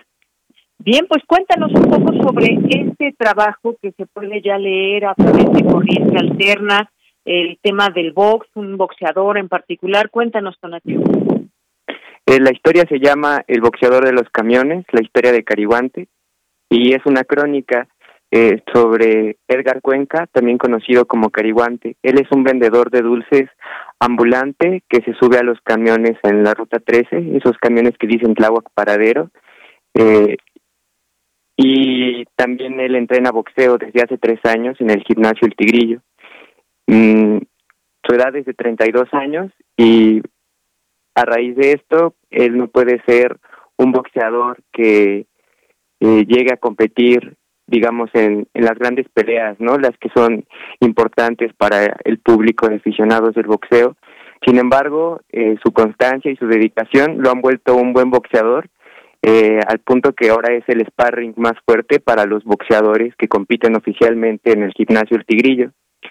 Eh, la crónica que escribí eh, trata de indagar en la vida de, Edgar y de complejizarla, de, matizar las dificultades que tiene una persona que quiere ser boxeador, pero el tiempo del trabajo se lo impide, las responsabilidades con sus dos hijos adolescentes y su edad, ¿no? Se trata de las adversidades de una persona en este deporte y también de asomarnos un poco en cómo funciona una organización de vendedores ambulantes, que creo que hay mucho desconocimiento al respecto. Bien, Donativo, estas historias muchas veces que hay detrás de quienes se dedican eh, o que quieren ser boxeadores nos han llevado también por muchos muchos caminos. Y en este caso, en este perfil que tú haces, crónica, perfil que, que nos haces de Cariguante, pues nos llevas justamente a esa también a conocer esa dificultad con la que con la que desempeña sus actividades y estar pensando entre ir al gimnasio o también pues trabajar para mantener a su familia que son pues muchas veces se contraponen estas eh, estas cuestiones por el tema del tiempo por ejemplo o pues las necesidades que puede haber para una persona que pues se dedica o quisiera dedicarse completamente a ello. Y aquí nos haces un perfil muy cercano de esa justamente esa dificultad a la que se enfrentan muchas personas entre lo que les gusta ser su pasión y lo que de, lo que deben de ser digamos en la sociedad y, las actividades que también tienen que desempeñar a la par así es además eh, Cariguante es una persona consumidora de marihuana y me interesa resaltar en, en este perfil eh, que que las personas que son consumidoras de marihuana eh, son diversas, ¿no? Están dentro del deporte eh, y, y eso que no se tiene que estigmatizar porque Cariguante es una persona que trabaja, que entrena y de alguna forma él no quería también eh, resaltar esa parte, ¿no? De, de, que es consumidor, pero a mí me parece algo fundamental porque destaca que que las personas que son usuarias no son de un solo tipo, ¿no? Y, y las vidas son mucho más complejas que, que un prejuicio que se pueda tener, ¿no? Un adjetivo que se les pueda dar. Efectivamente, y bueno, en esta plática que nos acercas esa parte pues muy franca y sincera donde él se abre contigo para platicar y que nos podamos conocer esa historia. Te habla también, por ejemplo, de con quién se identifica y trae a colación este ejemplo de, de, Tyson, que por ejemplo creció en este lugar del Bronx, allá en, Nueva York, un eh, pues un lugar con muchas eh, con muchas situaciones que, hay en este en este barrio conocido como el más pobre y está violento de esa ciudad, pero él, está sumergido también en este tema del, boxeo y tiene a sus a sus ídolos también.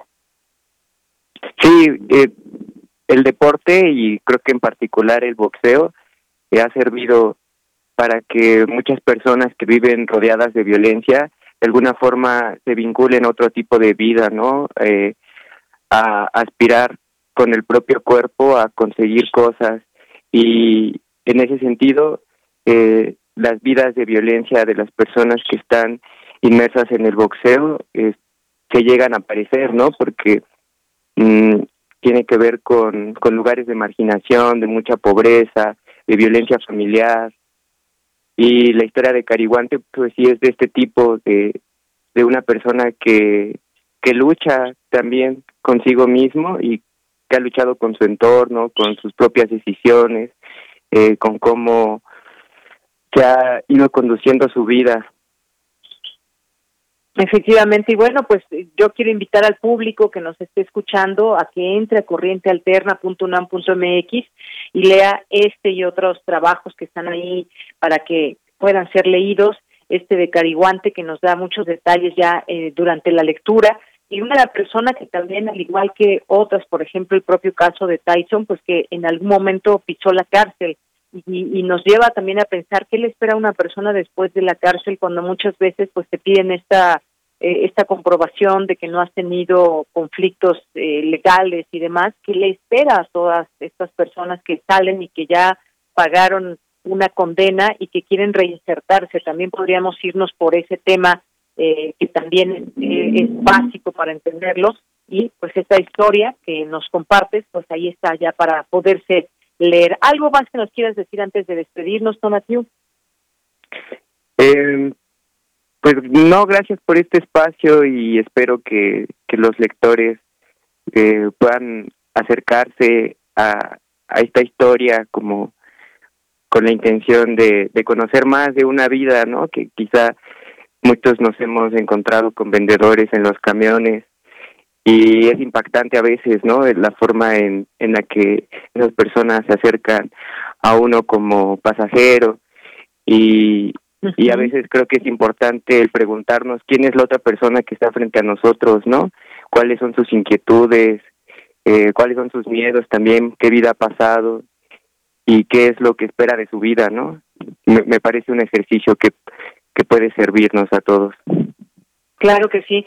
Pues Donatiu Lima, muchas gracias por estar con nosotros. Dejamos aquí también en nuestras redes sociales esta liga Corriente Alterna a leer El boxeador de los camiones, la historia de Cariguante, esta historia de Edgar Cuenca. Muchísimas gracias, te mando un abrazo y pues ya seguiremos escuchando más de estos trabajos que nos tienen para este año a través de Corriente Alterna. Muchas gracias, Donatiu. Claro que sí, muchas gracias.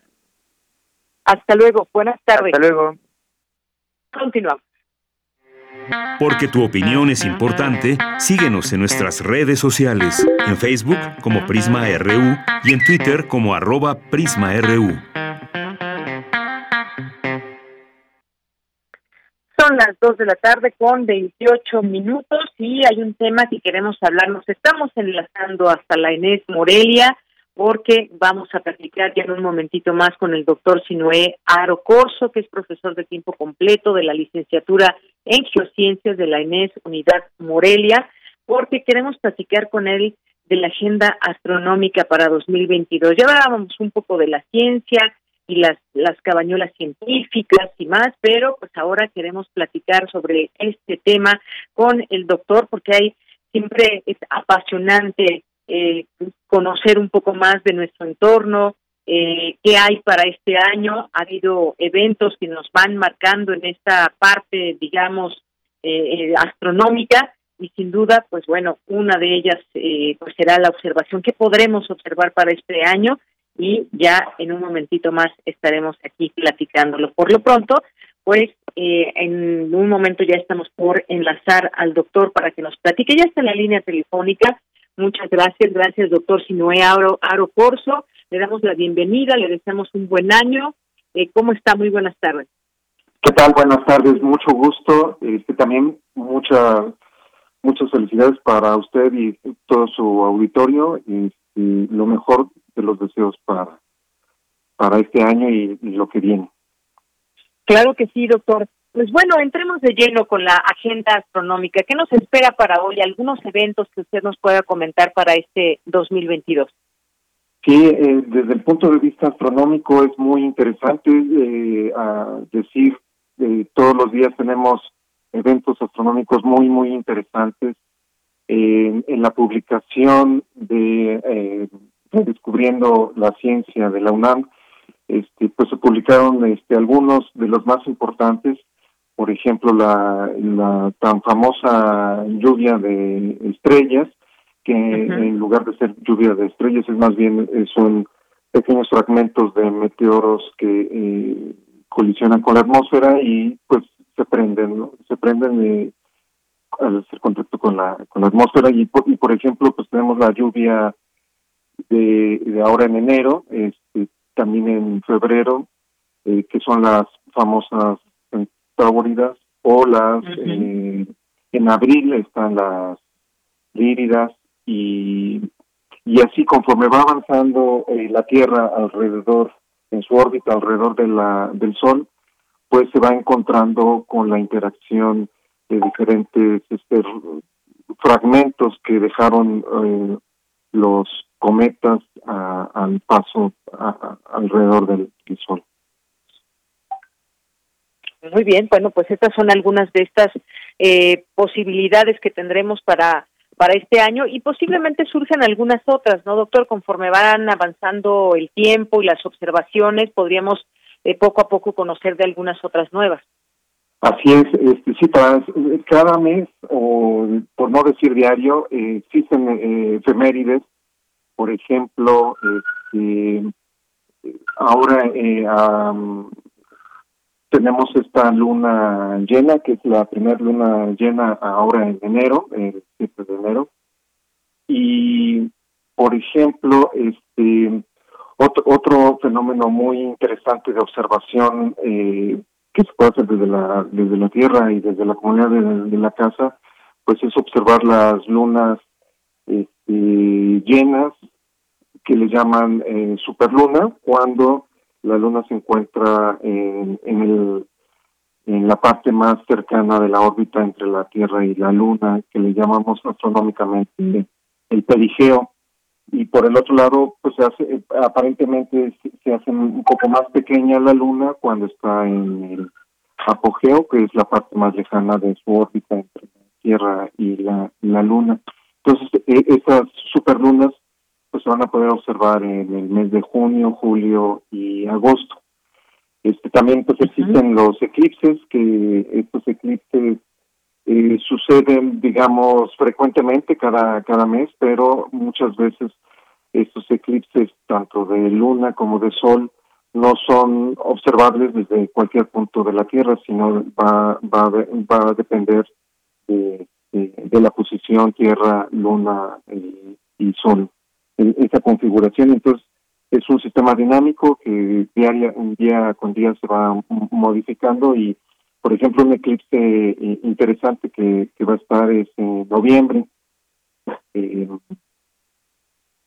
y, no sé. Este, sí. por ejemplo, hay un, hay un, eh, pues en marzo, por supuesto, el equinoccio de primavera, que también se da año con ah. año, pero que siempre es siempre resulta interesante, nunca nos cansamos de estas observaciones y de estas cosas, por ejemplo, lo que decía usted de la superluna y el simple hecho de, mirar una luna llena y de mirar esta cómo se va cada día se va eh, cambiando la fisonomía desde la Tierra, cómo observamos la luna, ya ya esas cosas a quien les gusta nos gusta esa observación ya nos da nos da mucho, pero además aunado a ello pues está por ejemplo una lluvia de estrellas, una incluso lluvia de, de, meteoros que también nos lleva a, hacernos otras preguntas de qué tamaño son estos meteoros, si implican alguna situación, digamos, em, eh, de preocupación para la Tierra. Eh, pues bueno, hay por ahí una película, no sé si usted ya la vio, doctor, muy interesante, que es obviamente ciencia ficción pura, pero que ha causado mucha eh, mucha expectación, esa de no mires hacia arriba, y habla de ese un meteoro que puede llegar a la Tierra, impactarla y pues destruirla en muy poco tiempo. Digo, eso está en, en el tema de la ficción, pero siempre esto de los de los meteoritos nos llama la atención, cómo son, de qué tamaño, y todo esto se va conociendo pues al día a día. Así es, en efecto, existen, sí, es, esta película que comenta bastante interesante eh, de cómo a veces los protocolos políticos eh, detienen el, el avance de la ciencia, ¿no? Porque se prefiere, se, da más importancia a, a otras cuestiones que los hechos científicos. Y pues ha habido otras películas también muy interesantes de qué posibilidades tendría la humanidad de, de sobrevivir ante un impacto. Por ejemplo, este tipo, el, el asteroide de Chicxulub, que es el que se plantea en esta película de No mires arriba. Eh, y pues sí, las consecuencias serían eh, desastrosas. Pero pues todos los días, eh, algo que, que se debe de comentar es de que todos los días recibimos el impacto de micrometeoros. son, son pequeños fragmentos de polvo, de hielo, del tamaño pues eh, más o menos como del tamaño de, de, un de un cabello de un ser humano este y realmente no no hay grandes eh, efectos porque tenemos la fortuna de tener atmósfera es una atmósfera gruesa. En el cambio por ejemplo la luna y Marte pues no tienen este tipo de atmósfera como la que tenemos aquí en la Tierra y, y reciben directamente el impacto de de los meteoros tanto los chiquitos como de los grandes no y eh, hace hace muchos años hubo el impacto también del, del meteoro de Lady Shoemaker en Júpiter, que fue un evento astronómico eh, hermoso desde el punto de vista eh, de fotografía, pero pues eso siempre nos está recordando que todos los días recibimos este, visitas de meteoritos que se impactan en los diferentes planetas. Y justo esta, este impacto pues eh, fue la forma en que se cree actualmente que se formaron los planetas a partir de la colisión y de la acumulación. Le llamamos en astronomía acreción de material este, y se van acumulando hasta formar grandes pedazos, eh, digamos ahora, de planetas, ¿no? Y en ese sentido, pues existen diferentes tamaños eh, de objetos astronómicos, por ejemplo, los más chiquitos son los micrometeoros, como les, decía, tamaños de micras.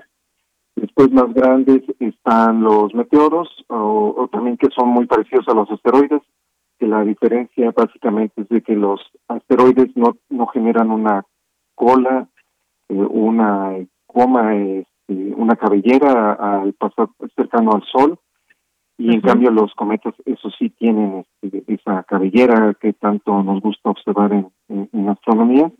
Y objetos más grandes pues serían los planetoides, como Plutón, eh, como eh, pues hay muchísimos nombres muy, muy, muy raros de los planetoides. Y en siguiente escala hacia arriba pues serían ya los planetas eh, tipo solares o incluso más más grandes serían Júpiter o Júpiter eh, supercalientes que son que han sido descubiertos en otros sistemas planetarios, ¿no? Y que ahora el telescopio espacial James Webb que recientemente fue lanzado al espacio, pues va a dar eh, muchas cuentas y va a dar muchos nuevos descubrimientos de nuevos planetas que, que sin duda va a ser muy interesante. Que por cierto, si me permites, eh, hacer un comercial aquí a la Escuela Nacional de Estudios Superiores, donde actualmente laboro. Pues eh, eh, yo estoy asociado a la licenciatura de Geociencias. Las personas que les gusta la, parte científica del área 1 de físico-matemáticos, pues pueden estudiar eh, geociencias. parte de la licenciatura tiene una área de especialización que es ciencias espaciales y donde aprenden al eh, aprenden el estudio de del sistema solar, eh, la interacción entre el campo magnético, la radiación y la materia, y pues tienen también las oportunidades de seguir con estudios de posgrado en astrofísica. Pero también existen pues, áreas, eh, otras áreas de profundización, que es este, geofísica aplicada el estudio de los de las herramientas para la caracterización de, de los planetas. Por ejemplo en el caso dado de, la Tierra pues está muy caracterizado por este, sondas eh, sísmicas por este, satélites. Y todos estos instrumentos que nos sirven para eh, conocer un poco más de nuestro planeta y que también los podemos utilizar para conocer otros planetas, ¿no? Y otra tercera área que también tenemos es la parte de peligros y riesgos que se encarga de estudiar eh, cuáles serían las implicaciones de los volcanes, de los sismos en la sociedad. Entonces, eh, está muy interesante esta licenciatura y existen otras eh, 12 licenciaturas en la ENES Morelia este, las, en las cuatro áreas de, conocimiento físico-matemático, eh, eh, químico-biológico, eh, humanidades y sociales. Y también tenemos posgrados por, por los radioescuchas que, que, que tan amablemente nos escuchan y eh, que, están interesados en hacer un posgrado aquí en Morelia, Michoacán. Muy bien. Bueno, doctor, pues muchas gracias por estar aquí con nosotros, platicarnos un poco de esto que será eh, este año 2022 en materia astronómica. Hay también eclipses, pero ya si le parece bien iremos platicando poco a poco conforme se acerquen estas fechas para ah, poder platicarlo más ampliamente de cada uno de estos, porque en mayo me parece, es mayo cuando viene un eclipse, un eclipse de luna y en noviembre también. Así es, eh, sí, cada mes va cambiando y, me encantaría si me dan la oportunidad de ir avisando los, los, los eventos astronómicos, será un placer para mí. Claro que sí. Doctor, pues por lo pronto muchísimas gracias, le mandamos un abrazo, que sea un gran inicio de año para usted y muchos saludos a todos allá en la Enes Morelia. Muy buenas tardes. Igualmente, muy buenas tardes, saludos a su público y a usted. Un abrazo. Un abrazo, hasta luego. Bien, pues fue el doctor Sinoé Arocorso, profesor de tiempo completo de la licenciatura en Geociencias de la ENES Unidad Morelia. Continuamos. Porque tu opinión es importante, síguenos en nuestras redes sociales, en Facebook como Prisma RU y en Twitter como arroba PrismaRU.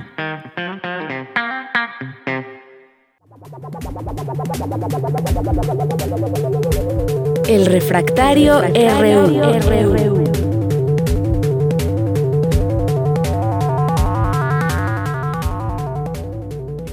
Bien, pues ya estamos en este refractario RU con Javier Contreras, que ya está listo y hacemos contacto con él. Javier, maestro Javier Contreras, maestro en Derecho, profesor de la Facultad de Derecho y de la FES Acatlán. Te damos la bienvenida. Feliz año, un abrazo. Hola, ¿qué tal, Deyanira? Muy buena tarde para ti, para todo nuestro amable auditorio de Prisma RU. Feliz año para todas y para todos. Y pues, nada más y nada menos valdría la pena hablar acerca de estos retos políticos que nos vamos a enfrentar para el año de 2022. Se trata de un año especial desde el calendario electoral, pasando por las cuestiones de seguridad y, por supuesto, la ya anticipada y famosa revocación de mandato. Entonces, va a haber una agenda muy cargada de eventos políticos para este año que recién iniciamos, para lo que tenemos que prepararnos, documentarnos y sobre todo cuidarnos mucho de las noticias falsas. Quisiera comenzar en principio con algo que ya tocaba en su momento el doctor eh, Javier Oliva, que nos acompañaba en la transmisión hace un rato, pues tocando un momento estos temas de seguridad y recordando que hay una propuesta por parte del Ejecutivo para pasar finalmente el mando operativo y formal de la Guardia Nacional desde la Secretaría de Seguridad y Protección Ciudadana hacia la, hacia la Secretaría de la Defensa Nacional. Esto eh, mencionan muchas organizaciones de la sociedad civil que puede significar una problemática muy delicada, puesto que desde el Ejecutivo Federal se menciona que se quiere hacer este tránsito a un cuerpo de seguridad completamente militarizado, supuestamente porque no hay corrupción dentro de las corporaciones militares. Sin embargo, esta información tampoco es enteramente comprobable. Cuando se habla acerca de los índices de letalidad, por otra parte, para defender la postura del Ejecutivo, es que dentro de las policías civiles, de las policías que surgen desde los controles ciudadanos, por supuesto que también hay márgenes de corrupción, por supuesto que también hay discrecionalidad y claro que también tienen poder de fuego. Entonces, se trata de un debate delicado que nos estará dando mucho de qué hablar, cuando menos en materia de seguridad, para el año próximo, para este año que hemos iniciado, mejor dicho, cómo va a transitar esta reforma, porque tiene que ser una reforma de carácter constitucional, y qué tan conveniente es que finalmente la Guardia Nacional se quite el disfraz de ciudadana y efectivamente se hable de una Guardia Nacional enteramente militarizada. Pues sí, este es un tema sin duda muy importante, unos retos que tenemos ante sí en materia política. Está también este de la revocación de mandato. Vienen elecciones también, Javier, muy importante también cómo le va a ir al partido en el poder o dicho de otra forma, cómo le va a ir a la oposición también. Algunas algunos elementos pues nos van dando pie de cómo cómo se van dando eh, pues los enconos entre estas fuerzas, las eh, fuerzas de Morena, las fuerzas de otros partidos de oposición, pues vemos que tienen ambos muchos retos ante sí, propiamente políticos, de autocrítica y más, si quieren o queremos eh, todos que salga este país adelante. Está la política, los enconos políticos, pero también yo quiero pensar que está la voluntad, en algún momento que surge esa voluntad por parte de quienes conforman esos partidos, quienes conforman como funcionarios, quienes van a ser candidatas y candidatos para, para las elecciones en este año. Efectivamente, de Llanera, pues nada más y nada menos para este año vamos a tener elecciones en Aguascalientes, Durango, Hidalgo, Oaxaca, Quintana Roo y Tamaulipas. Estamos hablando de algunos estados en poder de la oposición política y particularmente habría que resaltar los casos de Quintana Roo y Tamaulipas. Tamaulipas es importante mencionarlo siempre, por las cuestiones de seguridad y, por supuesto, los terribles escándalos en los que se encuentra involucrado el gobernador Cabeza de Vaca dentro de aquella entidad federativa. Y por el lado de Quintana Roo, recientemente se dio la noticia que fue como balazo en catedral dentro de Insurgentes Norte, que el, el Revolución Institucional no iría en alianza, va por México, para competir por esa gubernatura. Podremos estar incluso ante eh, el comienzo del desmembramiento de esta alianza político-electoral, que incluso se habló de que fue una alianza plena en términos parlamentarios, y a esto de las elecciones dentro de estas entidades federativas, valdría la pena añadir también el tema de la reforma constitucional en materia de industria eléctrica, donde el propio presidente nacional del Revolucionario Institucional, Alito Moreno, también ha mencionado que el Revolucionario Institucional hará un esfuerzo para estudiar lo propuesto por el presidente López Obrador en esta materia de reforma eléctrica, donde el Partido de Acción Nacional y el Partido de la Revolución Democrática, quienes conforman esa alianza política de Va por México, no se han expresado del todo de acuerdo con respecto a lo propuesto por el ciudadano presidente. Entonces, podríamos ver aquí efectos políticos de gran calado, pensando en que finalmente se puede resquebrajar esa alianza política, que sería la única carta que les queda de cara a las próximas elecciones y, por supuesto, incluso adelantando nuestras miradas hacia 2024. Sin esa oposición fuerte y, por supuesto, que tenga una mejor oferta política, cosa que ha faltado mucho durante las últimas contiendas electorales, pues difícilmente se antojará que puedan tener algún triunfo electoral contundente. No obstante, no hay que dejar de visualizar lo que ocurrió en las últimas elecciones, tanto en Ciudad de México como en los municipios del Estado de México y su área conurbada, eh, puesto que ahí sí hubo una victoria contundente de la alianza opositora. Me parece que hay que resaltar también el papel del secretario de Gobernación, Adán Augusto, llevando a la mesa al Partido Acción Nacional y donde el propio presidente de Acción Nacional, Marco Cortés, ha mencionado que estarán buscando en este 2022 coincidencias políticas, no solamente con el ciudadano presidente, sino recuperando hasta su narrativa, coincidencias políticas con la cuarta transformación. Veremos cuál es el papel de la oposición en los siguientes meses. Muy bien. Pues Javier, muchas gracias, gracias por este comentario, el primer comentario de este año 2022. Ya tendremos oportunidad de conversar sobre otros temas, lo que va viniendo en esta agenda, lo que se prevé y lo que venga, vamos a irlo analizando en este espacio. Muchísimas gracias, te mando un abrazo. Muchísimas gracias, Deyanire, para todo nuestro malo auditorio. Cuídense mucho y que tengan un estupendo fin de semana. Igualmente para ti, ya nos seguiremos escuchando. Gracias, Javier, y continuamos ahora con Melomanía RU de Dulce Wet, que le mandamos un abrazo. Relatamos al mundo. Relatamos al mundo. Melomanía RU.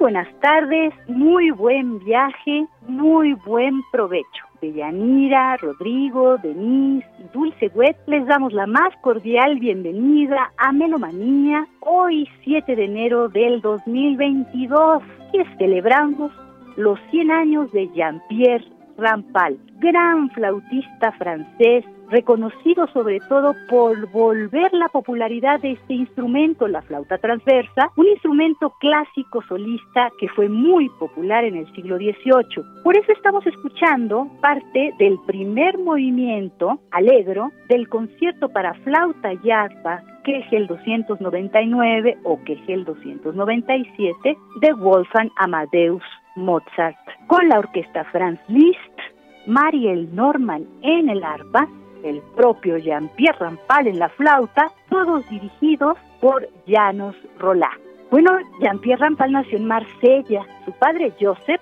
era flautista principal de la Orquesta Sinfónica de Marsella y profesor también del conservatorio. A instancias de su padre lo puso a estudiar desde los 12 años, él un poco renuente, pero ya a los 16 años obtuvo su primer premio. La ocupación nazi lo manda a Alemania a trabajar en trabajos forzosos, pero él se escapa y clandestinamente llega a París a estudiar en el Conservatorio Nacional y meses más tarde se gradúa y gana el primer lugar de la competencia anual de flautistas. Ese premio su padre lo había ganado también en 1919. Bueno, él toca en la orquesta de la Ópera de París entre 1945 y 1955, cuando ya lo hacen primer solista y músico principal. Y después empieza a desarrollar ya sus actividades como solista y músico de cámara. Funda el Conjunto Barroco de París, el Quinteto de Viento francés, se hace muy popular durante las décadas de 1960, 70 y 80, sobre todo en Estados Unidos y Japón, donde es llamado el príncipe de los flautistas. Finalmente gana el premio Sony Award en Dinamarca en 1978 y ya en 1980 se abre el concurso de flauta Jean-Pierre Rampal. Se concentra sobre todo en grabar el repertorio barroco y clásico y graba más de 50 discos, pero también los franceses le dedican conciertos, Jovillet, Francais, Marton, Poulenc y Boulez. Su último concierto es el 26 de noviembre de 1999, donde toca un recital de Bach, Mozart, Kulau y Mendelssohn. Muere el 20 de mayo del 2000 y en el 2005 se crea la asociación Jean-Pierre Rampal, donde estudian la flauta clásica solista y también el legado de este gran flautista.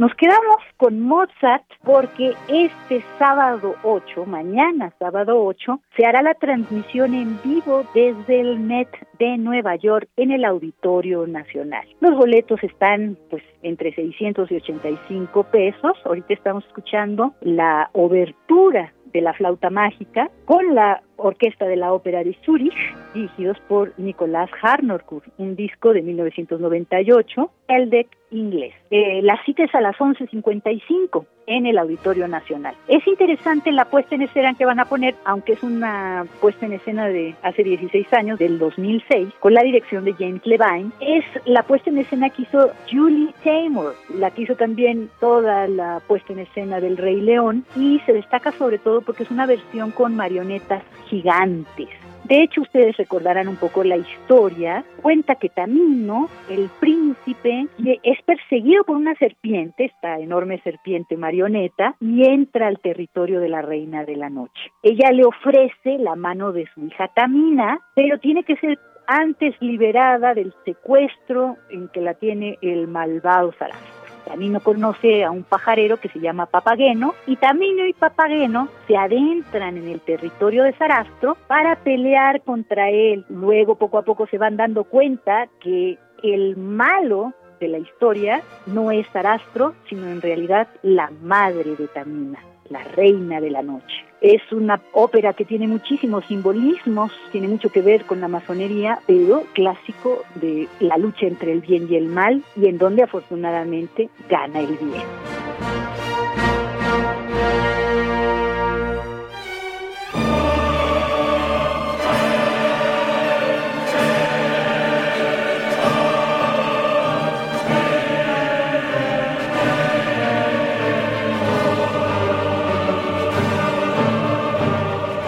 Bueno, pues ahora estamos escuchando parte del coro de Stabat Mater Dolorosa de Gioacchino Rossini, quien la estrena el 7 de enero de 1842, hace 180 años, en la sala Dentadur de París. Esta ópera fue escrita desde 1833 para el Viernes Santo de 1833, pero Joaquino Rossini llega un momento en que dice que no tiene tanta inspiración y le encomienda terminar la obra a Giovanni Tadolini. Después el libreto se pierde, eh, no vuelve a ser ejecutada hasta que Joaquino Rossini vuelve a encontrar inspiración y termina la obra y entonces esta se presenta por primera vez en París nueve años después, en 1842. Ustedes conocen estos versos tradicionales católicos del siglo XIII que empiezan La Madre Piadosa estaba junto a la cruz y lloraba mientras el hijo pendía, cuya alma triste y llorosa, traspasada y dolorosa, fiero cuchillo tenía. Esta traducción que les estoy haciendo es de Lope de Vega. Estamos escuchando al coro de la Ópera de Viena con la Filarmónica de Viena, todos dirigidos por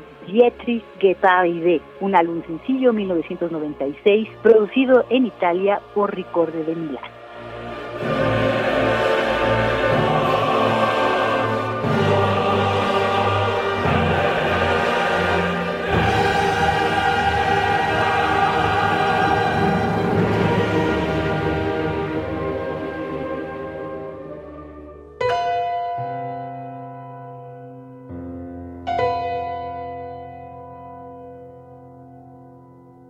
Vamos ahora al fallecimiento de Juan Rulfo. 36 años sin Juan Neponuceno Carlos Pérez Rulfo Vizcaíno, nacido en Apulco el 16 de mayo de 1917 y fallecido en la Ciudad de México el 7 de enero de 1986. Como sabemos, escritor, guionista, fotógrafo, un parteaguas de la literatura mexicana que marca el fin de la novela revolucionaria y que después de él se experimentan muchas narrativas y se proyectan verdaderamente internacionalmente con lo que llaman el boom latinoamericano. Sus obras más conocidas, El Llano en Llamas de 1953, Pedro Páramo de 1955 y El Gallo de Oro, una novela que hace también entre el 56 y el 58. Esta corre una suerte muy especial porque casi la acaba de escribir y para editarla se la piden como script de guion. En 1980 ya la editan, primero en una forma muy rústica y hasta el 2010 la editan como novela. Pero antes ustedes recordarán cómo Gabriel García Márquez con Carlos Fuentes en 1964 hacen la película del Gallo de Oro, la película de Roberto Gabaldón. Realidad y fantasía, los escenarios rurales posteriores a la Revolución Mexicana,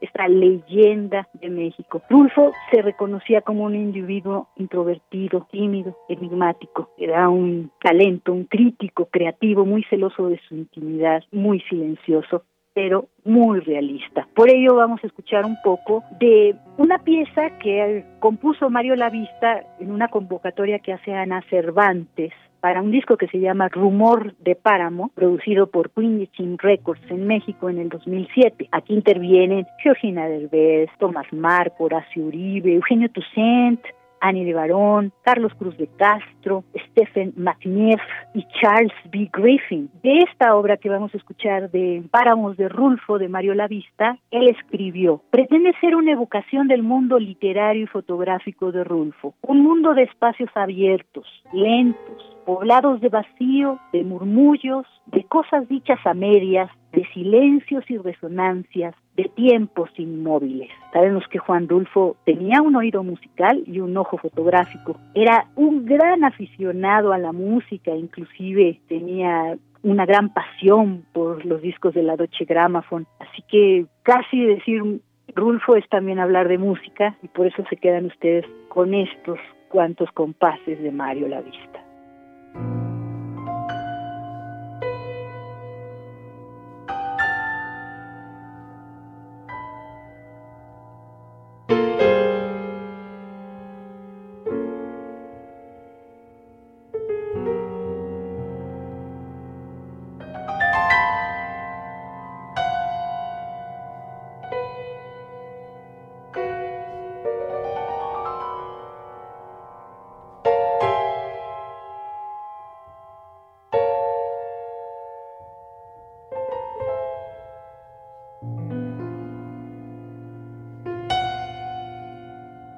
Hasta aquí Melomanía de hoy, viernes 7 de enero del 2022. Nos despedimos Rodrigo de Agustín, Deyanira Morán, Denis Licea y Dulce Huet. Muchísimas gracias por su atención. Que tengan un luminoso y largo fin de semana. Nos escuchamos muy pronto. Hasta la próxima.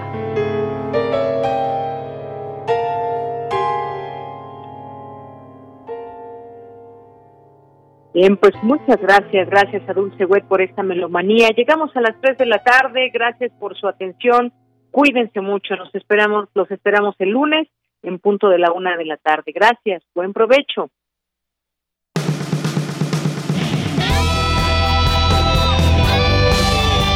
Prisma RU.